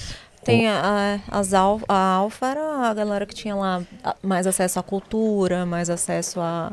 Tinha mais é, os privilegiados, né? Eu ia fazer E uma os- ressalva disso. Termina. Da- E os da- Ys, né? Porque tem os alfa, beta, Alfa, beta, gama gama e, E Y. Y, uma coisa assim. Eu falo Y. Eu também É, falo Y. Y. Eu, é, E eles, é, os Y é- eram os operários, né? Então eles eram, eles tinham estatura baixa, né? Pra poder fazer Acessar os, alguns lugares. é, ac- acessar os lugares mais difíceis para Uhum. difíceis para trabalhar. E eles, eles foram tiraram o oxigênio deles, né? Sim, Quando- pra ter menos oxigenação Menos e pensar um pouquinho oxigenação. menos. é, para pensar menos. E o que eu, que eu acho, assim, uma crítica genial e muito triste quando a gente compara com a nossa realidade é que, e isso foi o que me, me chamou mais atenção, a casta alfa, por exemplo, tinha acesso a boas comidas, ela tinha acesso, assim, a coisas de qualidade. Então, ela- eles comiam bem, eles liam, eles tinham acesso ao conhecimento. E aí, o chão de fábrica lá, que era a casta Y, eles não tinham acesso à comida, então eles tinham pouca alimentação, alimentação sem qualidade, eles não tinham acesso à cultura porque eles iam ser só operadores braçais. E eu acho que hoje a sociedade trata indiscriminadamente as classes sociais dessa forma. Então, assim, é, as pessoas que vão trabalhar no chão de fábrica, as pessoas que são mais pobres, que, vão, que não vão ter trabalhos de grande destaque, ah, eles podem comer miojo, viver de miojo, tá tudo bem. Eles estarem é, na vulnerabilidade alimentar, tipo, tá tudo bem, eles não precisam de muito. E a pessoa que tá na classe social, obviamente, ela, ela tem condições de acessar. mas- E a gente normaliza. Eu sinto que a gente, a sociedade normaliza isso. Tá, mas eu entendo, concordo com muita coisa que tu tá dizendo, Isa. Mas a gente sempre viveu em castas, em toda a história. Certo ou errado, a gente sempre viveu em castas. De 400 anos pra cá, 300 anos, pra ser mais exato. A gente tem a possibilidade de alguém de ser um- de uma casta, entre aspas, não em regimes totalitários, tá? Que eles não deixam, tu só pode descer de casta como uma punição. Mas nesses regimes que a gente vive hoje, a pessoa tem a chance de subir. Há 300 anos atrás não tinha. tinha. Tu nasceu daquilo ali, tu vai ser aquilo pro resto da tua vida. Ah, sim, e, e no livro ele retrata isso, né? De que você nasceu numa casta, vai morrer nessa casta. Só que o que, o que eu. A observação que eu quis trazer é que eu acho que na sociedade de hoje a gente normaliza isso. Que tá tudo bem, ah, mas, sabe, por mais que a pessoa hoje, com acesso a tudo que a gente tem, ela tem condição de, né, assim. Ai, salvo muitas, res- ah, muitas ressalvas. Outra coisa muito a isso. importante que fala no livro é a questão desse paradoxo que é do nome da mãe do, do selvagem. Ela, o nome dela é Linda. Só que a fisionomia dela não era compatível com os padrões, né? Não era compatível com o nome dela. Isso. E olha pra você ver a crítica que faz por trás disso, né? O que, que é lindo pra você, né? O que, que é lindo pra É. nós? Ah, é a fisionomia ali, você tá com uma roupa de marca, é você ser influenciável, é você. Ai, tem trilhões de seguidores no Instagram. Isso é lindo. Só que na verdade, o que, que era lindo realmente nela? Era o amor, era o cuidado, era a preocupação com o filho, era a vontade de, de, de fazer diferente, de estar, né? Viver em sociedade, mas que todo mundo pudesse ser quem realmente era. Então, os, os, os valores estão invertidos, não só no livro, na nossa sociedade também. Ah, eu, esse cara é foda por causa disso, disso, disso. Peraí, ela é foda por quê? É. Porque ela cumprimenta bem as pessoas, porque ela é humilde, porque ela gera transformação, por causa disso. Não por aquilo que ela tem. Nunca é sobre o que você tem. Sim. Sim sobre o que você é. É, a gente confunde muito o que é beleza hoje, né? Isso. Boa observação sobre a Linda. Vou ler uma próxima pergunta. Vocês acham que quem governa a sociedade no livro é louco ou só tá pensando no bem comum, entre aspas? O pessoal aqui falou. Quem quer "Uau". responder primeiro? O Você. John. ca- Tá bom. Ele falou dando pra nossa. Eu, eu- eu- é que eu olhei assim, eu assim aqui, eu pá, pá, pá, pá. Eu acho que isso é a nossa realidade hoje. Tu acha, as pessoas que hoje governam, indiferente se tu é direita ou esquerda, elas não olham para as pessoas porque tu não tem uma bondade para estar lá. Para ter, para estar lá, tu não vai, não vai ser uma pessoa realmente boa. Quem é boa não, não quer estar lá. Esses não são tanto é que é um dos conceitos de Sócrates. Sócrates dizia que os filósofos deveriam governar e só que ele era um, um filósofo. É um, é um pouco hipócrita isso. Ah, mas a gente não vive lá para entender o que, que acontecia na época. Então, é, é- eu vou responder que é no bem maior, pessoal. É a questão do bem comum, porque olha pra você ver, como que você vai influenciar, como que você gera conexão com uma pessoa quando você tem identificação? Como você vai gerar identificação com as pessoas, colocando-se no mesmo, não de patamar financeiramente, mas você tem que ter algo em comum com a pessoa, pra pessoa falar assim, nossa, esse cara é como eu, velho, ele saiu de baixo e tá aqui e tudo mais. É o bem comum, disfarçado, mas é. Meninas, Ah, vocês estão olhando Tá. pra mim? Vai. É, é, eu acho que, falando do livro, que eu ia usar aqui como exemplo Hitler. Ele conseguiu manipular toda uma nação, mas ele era um lunático, um maluco, né? mas todos os regimes totalitários São são, assim. São assim. É, então, aí eu tava pensando é, nesse. Porque tanto no- na distopia de Fahrenheit quanto no Admirável Mundo Novo, a sociedade, ela aceita aquela situação, né? Eles são felizes daquela forma. Então, eu acho que não é culpa só do cara ali, sabe? Da, da, da, da política. A sociedade também se deixa alienar. Também é cômodo, né? É cômodo também pra uma sociedade. Então, eu acho que é uma mistura dos dois, sabe? É uma mistura do. O cara, ele é megalômano, digamos, que ele quer ter aquele poder. E ao mesmo tempo, ele deve pensar que ele tá fazendo bem pra aquela sociedade, sabe? Verdade. Só que aí tu me deixa uma deixa que eu tinha me lembrado que, que eu gosto muito de, a, do Aristóteles quando ele fala que a democracia extremada são na realidade tiranias ex- exercidas por várias pessoas. E disfarçada, né? de Disfarçadas. democracia. É uma coisa assim que. Isa, tu não vai escapar da resposta, tá? Mas. A cara ah, delas. Mas tem. o- Panic. Tem, o- tem alguns temas, né, que viu o pessoal discutindo. E aí disseram assim, John, olha esse vídeo aqui, ó. Me dê a sua opinião. Adoram fazer isso comigo. Eh, pessoal, não façam, tá? aí eu olhei o vídeo da pessoa e eu falei, olha, a ideia do núcleo da menina falando, eu entendi o que ela quer passar a informação. Mas ela pegar um tema e dizer assim, você que é homem, eu não quero você se manifestando, falando e etc. Oprimindo. Não é o seu lugar de fala. Não é o seu lugar de fala, não quero Gente, essa você... de lugar de fala é, É, muito. sim, só que... Aí eu uso o lugar de fala quando o homem quer falar de menstruação. Falo, ah, vai se lascar. Você não Ah. passa por isso. Passa longe daqui. Não, não Mas vem opinar você- na... você tá Quem se- menstrua você- sou eu todo mês. Ah, vai se lascar. Mas aí você não pode falar também de nada masculino, então. É. É, eu não sei falar sobre Não ejaculação pana. precoce mesmo. Isa, Mas você não pode sei falar. porque- Não, eu posso, mas eu não, Não vou pode. opinar.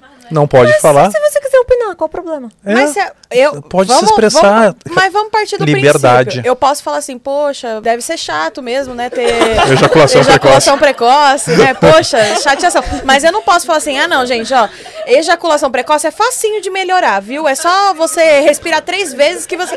Eu não sei, eu nunca passei por então, isso. Deixa eu então dizer assim, ó.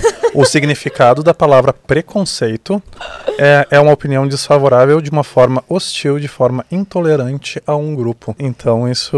Eu, eu não tô, tipo assim, criticando ninguém. Só tô querendo dizer assim, ó, que é usando uma palavra de algo que a Sara tava falando agora. Empatia. É. É empatia. É, se, eu, se eu quero, se tu tem uma causa e tu quer que eu esteja é, junto com você, se gera empatia. né? Eu não vou ser preconceituoso com a outra pessoa.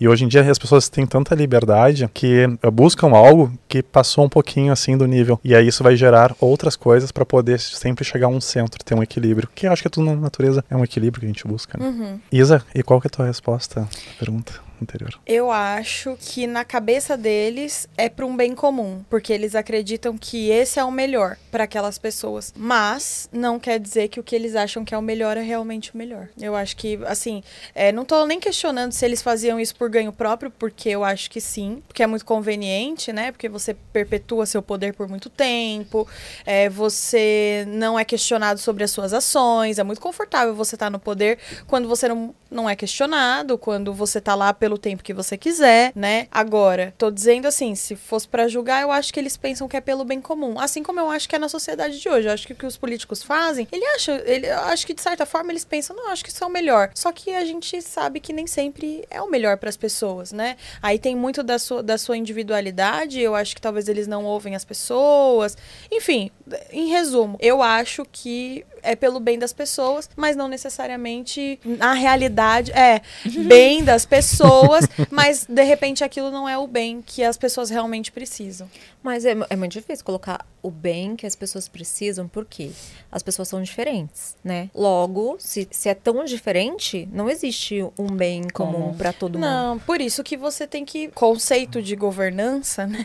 É você entender as demandas de um grupo. Educação, e- saúde, e, e moradia. demandas básicas, né? Acho, acho que esse é o princípio. Você tem que entender quais são as demandas básicas. O que, que todo mundo precisa? Você precisa educar as pessoas. Beleza, todo mundo precisa de educação. As pessoas precisam de saúde. Ah, to- todo mundo precisa de saúde. E aí depois, obviamente, você vai destrinchando para especificidades. Mas eu concordo que é impossível você governar para todo mundo. Sugestão de leitura Caminho da Servidão de Hayek. Ele fala todas essas ideias, ele explica, tirando a questão de descentralização da moeda, é o único ponto que eu não concordo, o resto ele explica tudo isso porque alguns regimes não, não funcionam por causa disso, que uma o governo, enfim, não tem como saber o que cada um quer, o que cada um deseja. Então, para quem quiser se aprofundar no tema, Hayek. Ia ser polêmica, mas você fez. vai. Ah, por isso que a igualdade é utópica também. É, a Exatamente. igualdade é utópica. As pessoas confundem, na minha concepção, as pessoas confundem a igualdade social com a dignidade social, né? Que eu acho que a dignidade social, ela existe, todo mundo tem direitos. Mas igualdade social, eu acho que é uma utopia também, não. Ela é não uma existe. utopia, mas é algo que na história ela tem melhorado muito. É que nem ah, o Thiago falou esses tempos também, reiterou, 300 anos atrás, as pessoas, somente 5% das pessoas tinham, não viviam na pobreza extrema, fome, etc. Somente 5. 300 anos depois, nós aumentamos a população em oito vezes e a pobreza extrema, números atualizados que eu vi semana passada, é de 9,9%. Tipo, aumentou em oito vezes e tu tem 9,9%. E no Brasil é 4,9%. Então, só não consegui ainda ter tempo para abrir o gráfico para ver aonde isso no Brasil, que eu tenho curiosidade. Eu gosto de ver esses dados. Mas antigamente era feudos, é, e tu não tinha isso, não tinha condições. Todo mundo era. E hoje em dia, uma pessoa eh, normal, pobre, enfim, classe média baixa, ela tem muito mais condições do que um rei. Tem conforto, tem saúde, etc. Ela não ostenta, mas ela tem um- uma condição. Mas isso, isso não, não chega a ser a igualdade. Aumentou a dignidade. De, aumentou a dignidade. Não a E eu igualdade. não acho que seja ruim, não. Ainda claro bem que que a não. igualdade não, não tem, não, é, não tem essa igualdade. Porque o, o que, que a gente mais vê nos, nos países mais pobres, exemplo, África do Sul, Coreia do você Norte. vê aquela China. alegria lá daquele povo aquela, e aquela fé. E lógico que tem os problemas ruins, mas assim, por quê? Porque não tem aquela comparação. Lá não se compara com aqui. E aqui o que mais igual a conquista da felicidade? O que, que é a- uma das causas da infelicidade? A comparação. Lá não, tem. Tem muito rico na África do Sul, não. É todo mundo ali Uhum. diferente que daqui, de- do Brasil e outros lugares. Gente, pra gente finalizar, me falem um aprendizado que vocês tiveram, cada um. Eu tô- Começando pelo John. Não, eu esperei. Não, vou começar agora a passar. Você, no Gentleman eu estava preparado. Isso é uma pergunta que eu não estava preparada. Eu achei que tu ia perguntar do livro. Eu, do Um livro tava. aprendizado do, do livro mesmo. Não, pra qual livro que eu sugeria? Esse eu estava preparado. Ah, vamos, a gente tem cabeceira ou fogueira. É, fogueira Vamos Esse pra era. Não, mas não, né, eu aprendizado Mas deixa. primeiro vamos pro aprendizado? Não, ou pro último aprendizado? Por último. Tá, pro- Vamos pro Por último, vai, fogueira ou cabeceira. Como Qual que- vocês sabem, aqui a gente tem um quadro. Ah, isso Você aí. pode Tá, tá, mandar. tá, Tem uma vinheta. Tem uma vinheta. Não tem. Cadê a Tá, vinheta, tá, pessoal? tá, Produção? Tem sim, aqui, ó. Vai rolar. Tem? Tá, tá, tá, tá, tá, tá, tá, tá. Onde- tá rolando pra eles? Tô emocionada! Não atrapalha. Parabéns. Tá, tá, tá, tá, tá. Tá. Essa é, daí é do plantão lá da É. Quando morre alguém. Tá, tá, tá, tá, tá, tá. é, Já voltou? já voltou? Então tá. Aqui a gente manda o livro pra fogueira, não presta. Ou. Não, calma. Ih, Nem tipo, não é. Não, Olha só, tô parar, vendo que aqui, é ó. polêmico. Ó, você viu?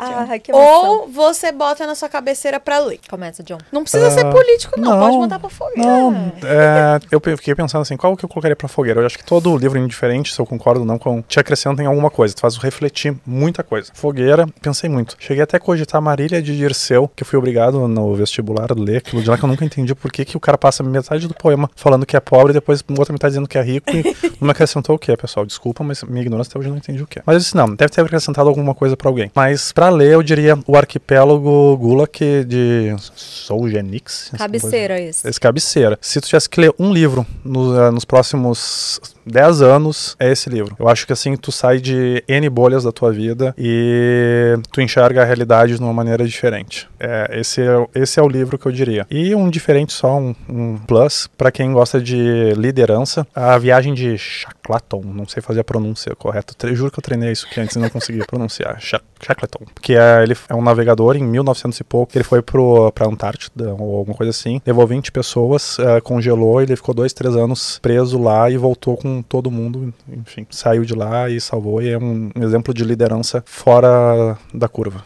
Mas eu acho que para o Lula que é, é o, minha indicação. Boa. E fogueira. E fogueira. Vai fugir, não. Aqui não tem escapatória. 50 dons de cinza. Imagina, esse eu boto na minha cabeceira. Ah, não, ninguém me apoiou aqui. Aí, ó, me apoiaram. Ó, Obrigada. pessoal, esse eu só pra quem não tá vendo, do, cabeceira. do- de 15 pessoas, só uma pessoa levantou a É, mão. mas tá tudo bem. Sara? Nossa, eu vou ser inchada na hora que eu falar o que eu vou levar pra fogueira. Fogueira, a metamorfose. Nossa, eu tô com você, eu odeio esse livro. Me explica esse livro. Esse livro é horroroso. Tudo bem, a gente vai falar dele aqui. É. Mas eu acho esse livro horroroso. Obrigada, eu vou, eu vou jogar você na fogueira. Não, se jogar essa, eu vou jogar também. Gente, a metamorfose é maravilhosa. Você já leu? Cara, Para de defender não, o Franz eu- Kafka. Agora sim, se eu soubesse, eu tinha lido isso aqui. eu- eu- Franz Kafka. Cara, Para gente. de defender o Eu Franz Kafka? Kafka. Ah, é Kafka? Eu vou É. ler o processo pra ver se eu Olha, acho Kafka. algo bom. O processo você vai ficar com raiva, mas é incrível. Mais é do que incrível. a É. metamorfose. Olha, A metamorfose é incrível também. Ah, é me uma disseram- crítica social. mas me disseram exatamente isso de Kafka. É, Fala, John. não, é, é, literalmente é um, dos é um dos filósofos que eu ainda não parei pra estudar. Ah, é incrível. E me disseram exatamente isso. E tá, assim, eu quero ver até o final do ano ler algum livro dele, pelo menos. Perdão, cara. Mas te falaram mal do Kafka? Pelo contrário. Ah, Não, tá. pra dizer a verdade, assim, uma pessoa falou que não gostou e mais todas as outras Mais elogiaram. duas aqui. Agora vocês são, tipo O assim, time tá crescendo. Não, mas é maravilhoso. O Team processo, o processo também é incrível. Eu vou ler pra, É né, muito pra tirar legal. essa impressão ruim. É uma crítica. Uma página inteira dele descrevendo como que é levantado o quarto não tem condição. Encontro extra, livro extra do Yukian, pessoal, A Metamorfose. Ah, meu Gente, ó, só pra você, ter, pra você ter uma ideia, ele é tipo o Ivan Illich. Sabe? Não? Ele é- não, assim, ele tem um. Ele tem uma coisa ali de Ivan Illich. Porque o Metamorfose, ele também é uma crítica social que fala de um cara que ele provia. Ele era o provedor de uma família, né? E aí, quando ele entra Não no. serve mais. Quando ele entra num estado de depressão, que é quando ele já não consegue mais trabalhar e etc., ele é visto pela própria família dele, pelo chefe dele, como um inseto, né? Por isso que ele narra toda aquela transformação. Se ele fosse mais rápido, ia ser incrível.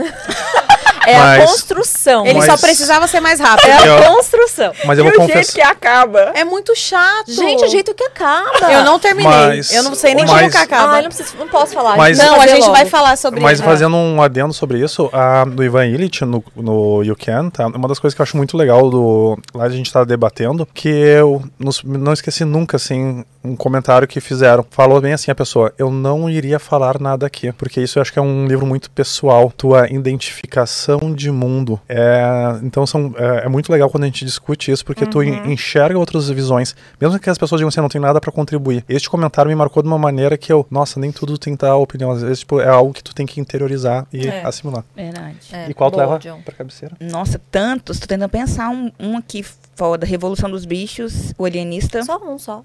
É o Alienista. Não gasta. É, não gasta, não gasta. Quem O sabe? alienista do Machado Machado de Assis. Muito bem. E você? Eu jogaria todas as distopias na fogueira. Ficaria só com as utopias, vivendo no mundo cor-de-rosa, sem problema, alienada, feliz, achando que o mundo ia dar certo pra sempre. Acho que alguém Porque, tá revoltado aqui. porque é muito triste Caraca. você saber que a gente tá caminhando pra um destino ruim e as distopias a- deixam a gente totalmente noiado, pensando em quão ruim que a gente tá sendo como ser humano. Que bom, E- que exceção que você tá evoluindo. Então eu jogo todas as distopias no fogo. Obrigado, Isa. Entendeu? Acabou de me dar a brecha com responder a pergunta. né, Isa? Junto com a metamorfose. Junto com Metamorfose do Franz Kafka. Ah, Então, vai já todo que- mundo pro. Já que. Ah, vai, continua. E pra cabeceira eu fico só com as, utop... só com as utopias. Dá um exemplo de uma utopia. Não sei. Com o conceito das utopias. Aí, ó, o livro do, do Thomas Thomas More. Mas eu ficaria com todas, todas, tudo. Uma- o, a ilha de, tudo, a ilha de utopia. Que, que, que diz que tudo vai ser lindo, que a gente vai ser feliz pra sempre, que o mundo vai dar certo, que vai ter natureza, que O su- segredo. que o, tudo. É isso.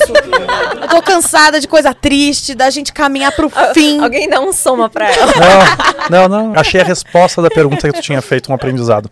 Cabeceira todas as utopias. Todas as utopias? É, eu fico com as utopias e jogo fora a- as, As distopias. Ou seja, ela fica com a, Ah, com a de soma. fantasia e joga a realidade. Fantástico mundo de Soma. É. E você, Camila Ferreira? Eu vou. Nossa, dei um grito agora. eu vou colocar na cabeceira metamorfose. Obrigado. Puta merda. Só porque eu é só, pra, é só pra irritar. Vou... Não, não, porque é muito bom. Vocês precisam dar outra chance. Não, então eu vou ler de novo. Nós estamos em agosto, setembro, encontro extra, pessoal. Dia, pro É. próximo dia 15, discutir a metamorfose. Eu Não, é incrível. ter que ler de novo. Metamorfose é incrível, o processo é incrível. Mas dá, o processo dá raiva. Dá uma raiva, mas é bom. Raiva, sim, porque você fica. Me fala o que, que tá acontecendo. Rola um suspense, sabe? Mas é muito bom. Tirando processo eles, o processo Tirando ou o metamorfose. os dois, qual outro que você deixaria na cabeceira? Mais um eu não vou gastar, não. Ai, porque ela vai mandar um estraguei. Tolstói.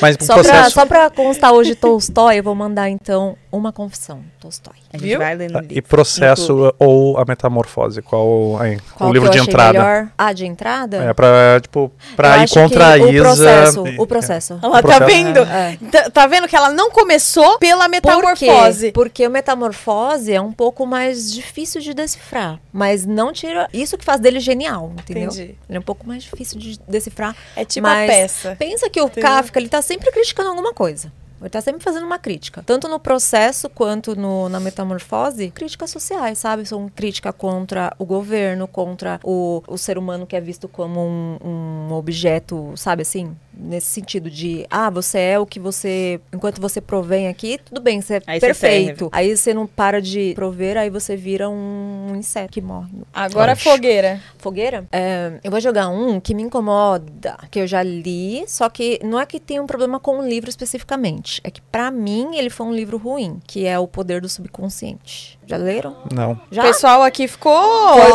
eu disse. espantado. Jura? Pessoal aqui previu que a Camila ia falar Olha, livro, temos hein? uma Nostradamus aqui na... aqui a Mãe de Iná, volume 2.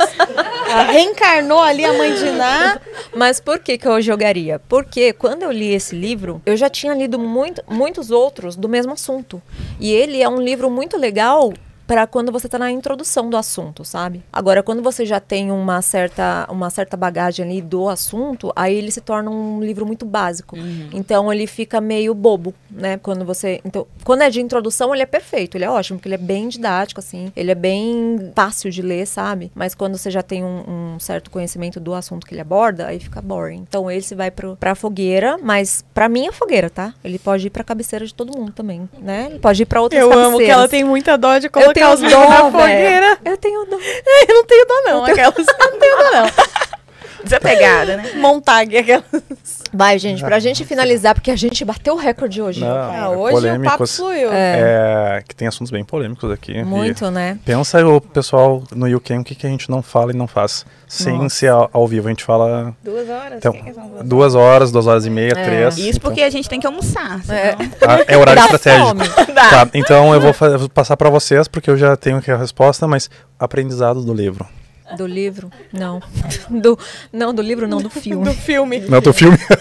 É, É o da aprendizado que eu tiro do, do Adams, vai, vou colocar do. Que ele ensina nesse livro, pra mim, o poder de você ter uma mente ativa, sabe? No sentido de você que- ser um questionador. Ele mostra ali no livro que se, se você não for uma pessoa que pensa com a sua própria mente e tem os seus questionamentos, você vai ser uma pessoa que vai ser. Você será uma pessoa ali- alienada, né? Então eu acho que o maior ensinamento dele ali é, tipo, tenha a consciência de que você pode ter os seus pensamentos e se questionar sempre, né? Porque se a gente não questionar, as pessoas vão empurrando as coisas na gente, né? E a gente não percebe quando vê, a gente virou um zumbi. A única esperança está na mente ativa. Você A falou mente ativa. É verdade. Isso. Trazendo pra cá. Não, Sara? pode ir pra cá. Não, eu, te- eu vou fechar.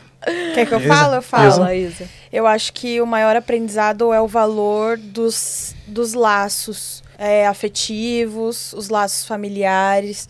Isso nos torna mais humanos, mais envolvidos, mais pensantes, porque eu acho que você não pensa só por você, você pensa por todas as pessoas que são dependentes de você, que você se importa. Então, eu acho que o valor das relações profundas, o valor dos laços familiares verdadeiros, eu acho que o livro demonstra que a volatilidade, a superficialidade não é um caminho. O caminho é você ter profundidade nas relações. E eu acho que falta isso e o livro tem esse, esse alerta. Sara, Obrigada por falar o que eu ia falar.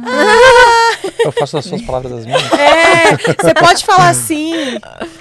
Ai, eu acho que é poder enxergar o mundo de, de várias formas sem se deixar se contaminar no sentido de não é porque a pessoa tá repetindo, porque ali eles tinham um comportamento, eles repetiam porque eles eram treinados para isso. Então, por mais que as pessoas nos treinem para fazer algo ou agir de uma determinada maneira, nos policiar para agir diferente, se a gente se a gente não está sendo fiel com aquilo que a gente acredita né, não ferindo nossos princípios, então pensar por si mesmo. E realmente é sentir naquele lugar que você está sendo o mais verdadeiro possível. Tipo isso, deu pra entender? Obrigada. Deu. Deu. É, pra mim, é, tá, quando eu, naquele mês, quando a gente foi falar sobre o livro, eu tinha lido acho que uns quatro livros, estava muito. E eu sempre faço uma análise antes do contexto que a gente vai é, falar, etc. Eu gosto de montar uma pautinha. E eu confesso que eu, eu levei menos de uma semana para ler e montar o material e enfim.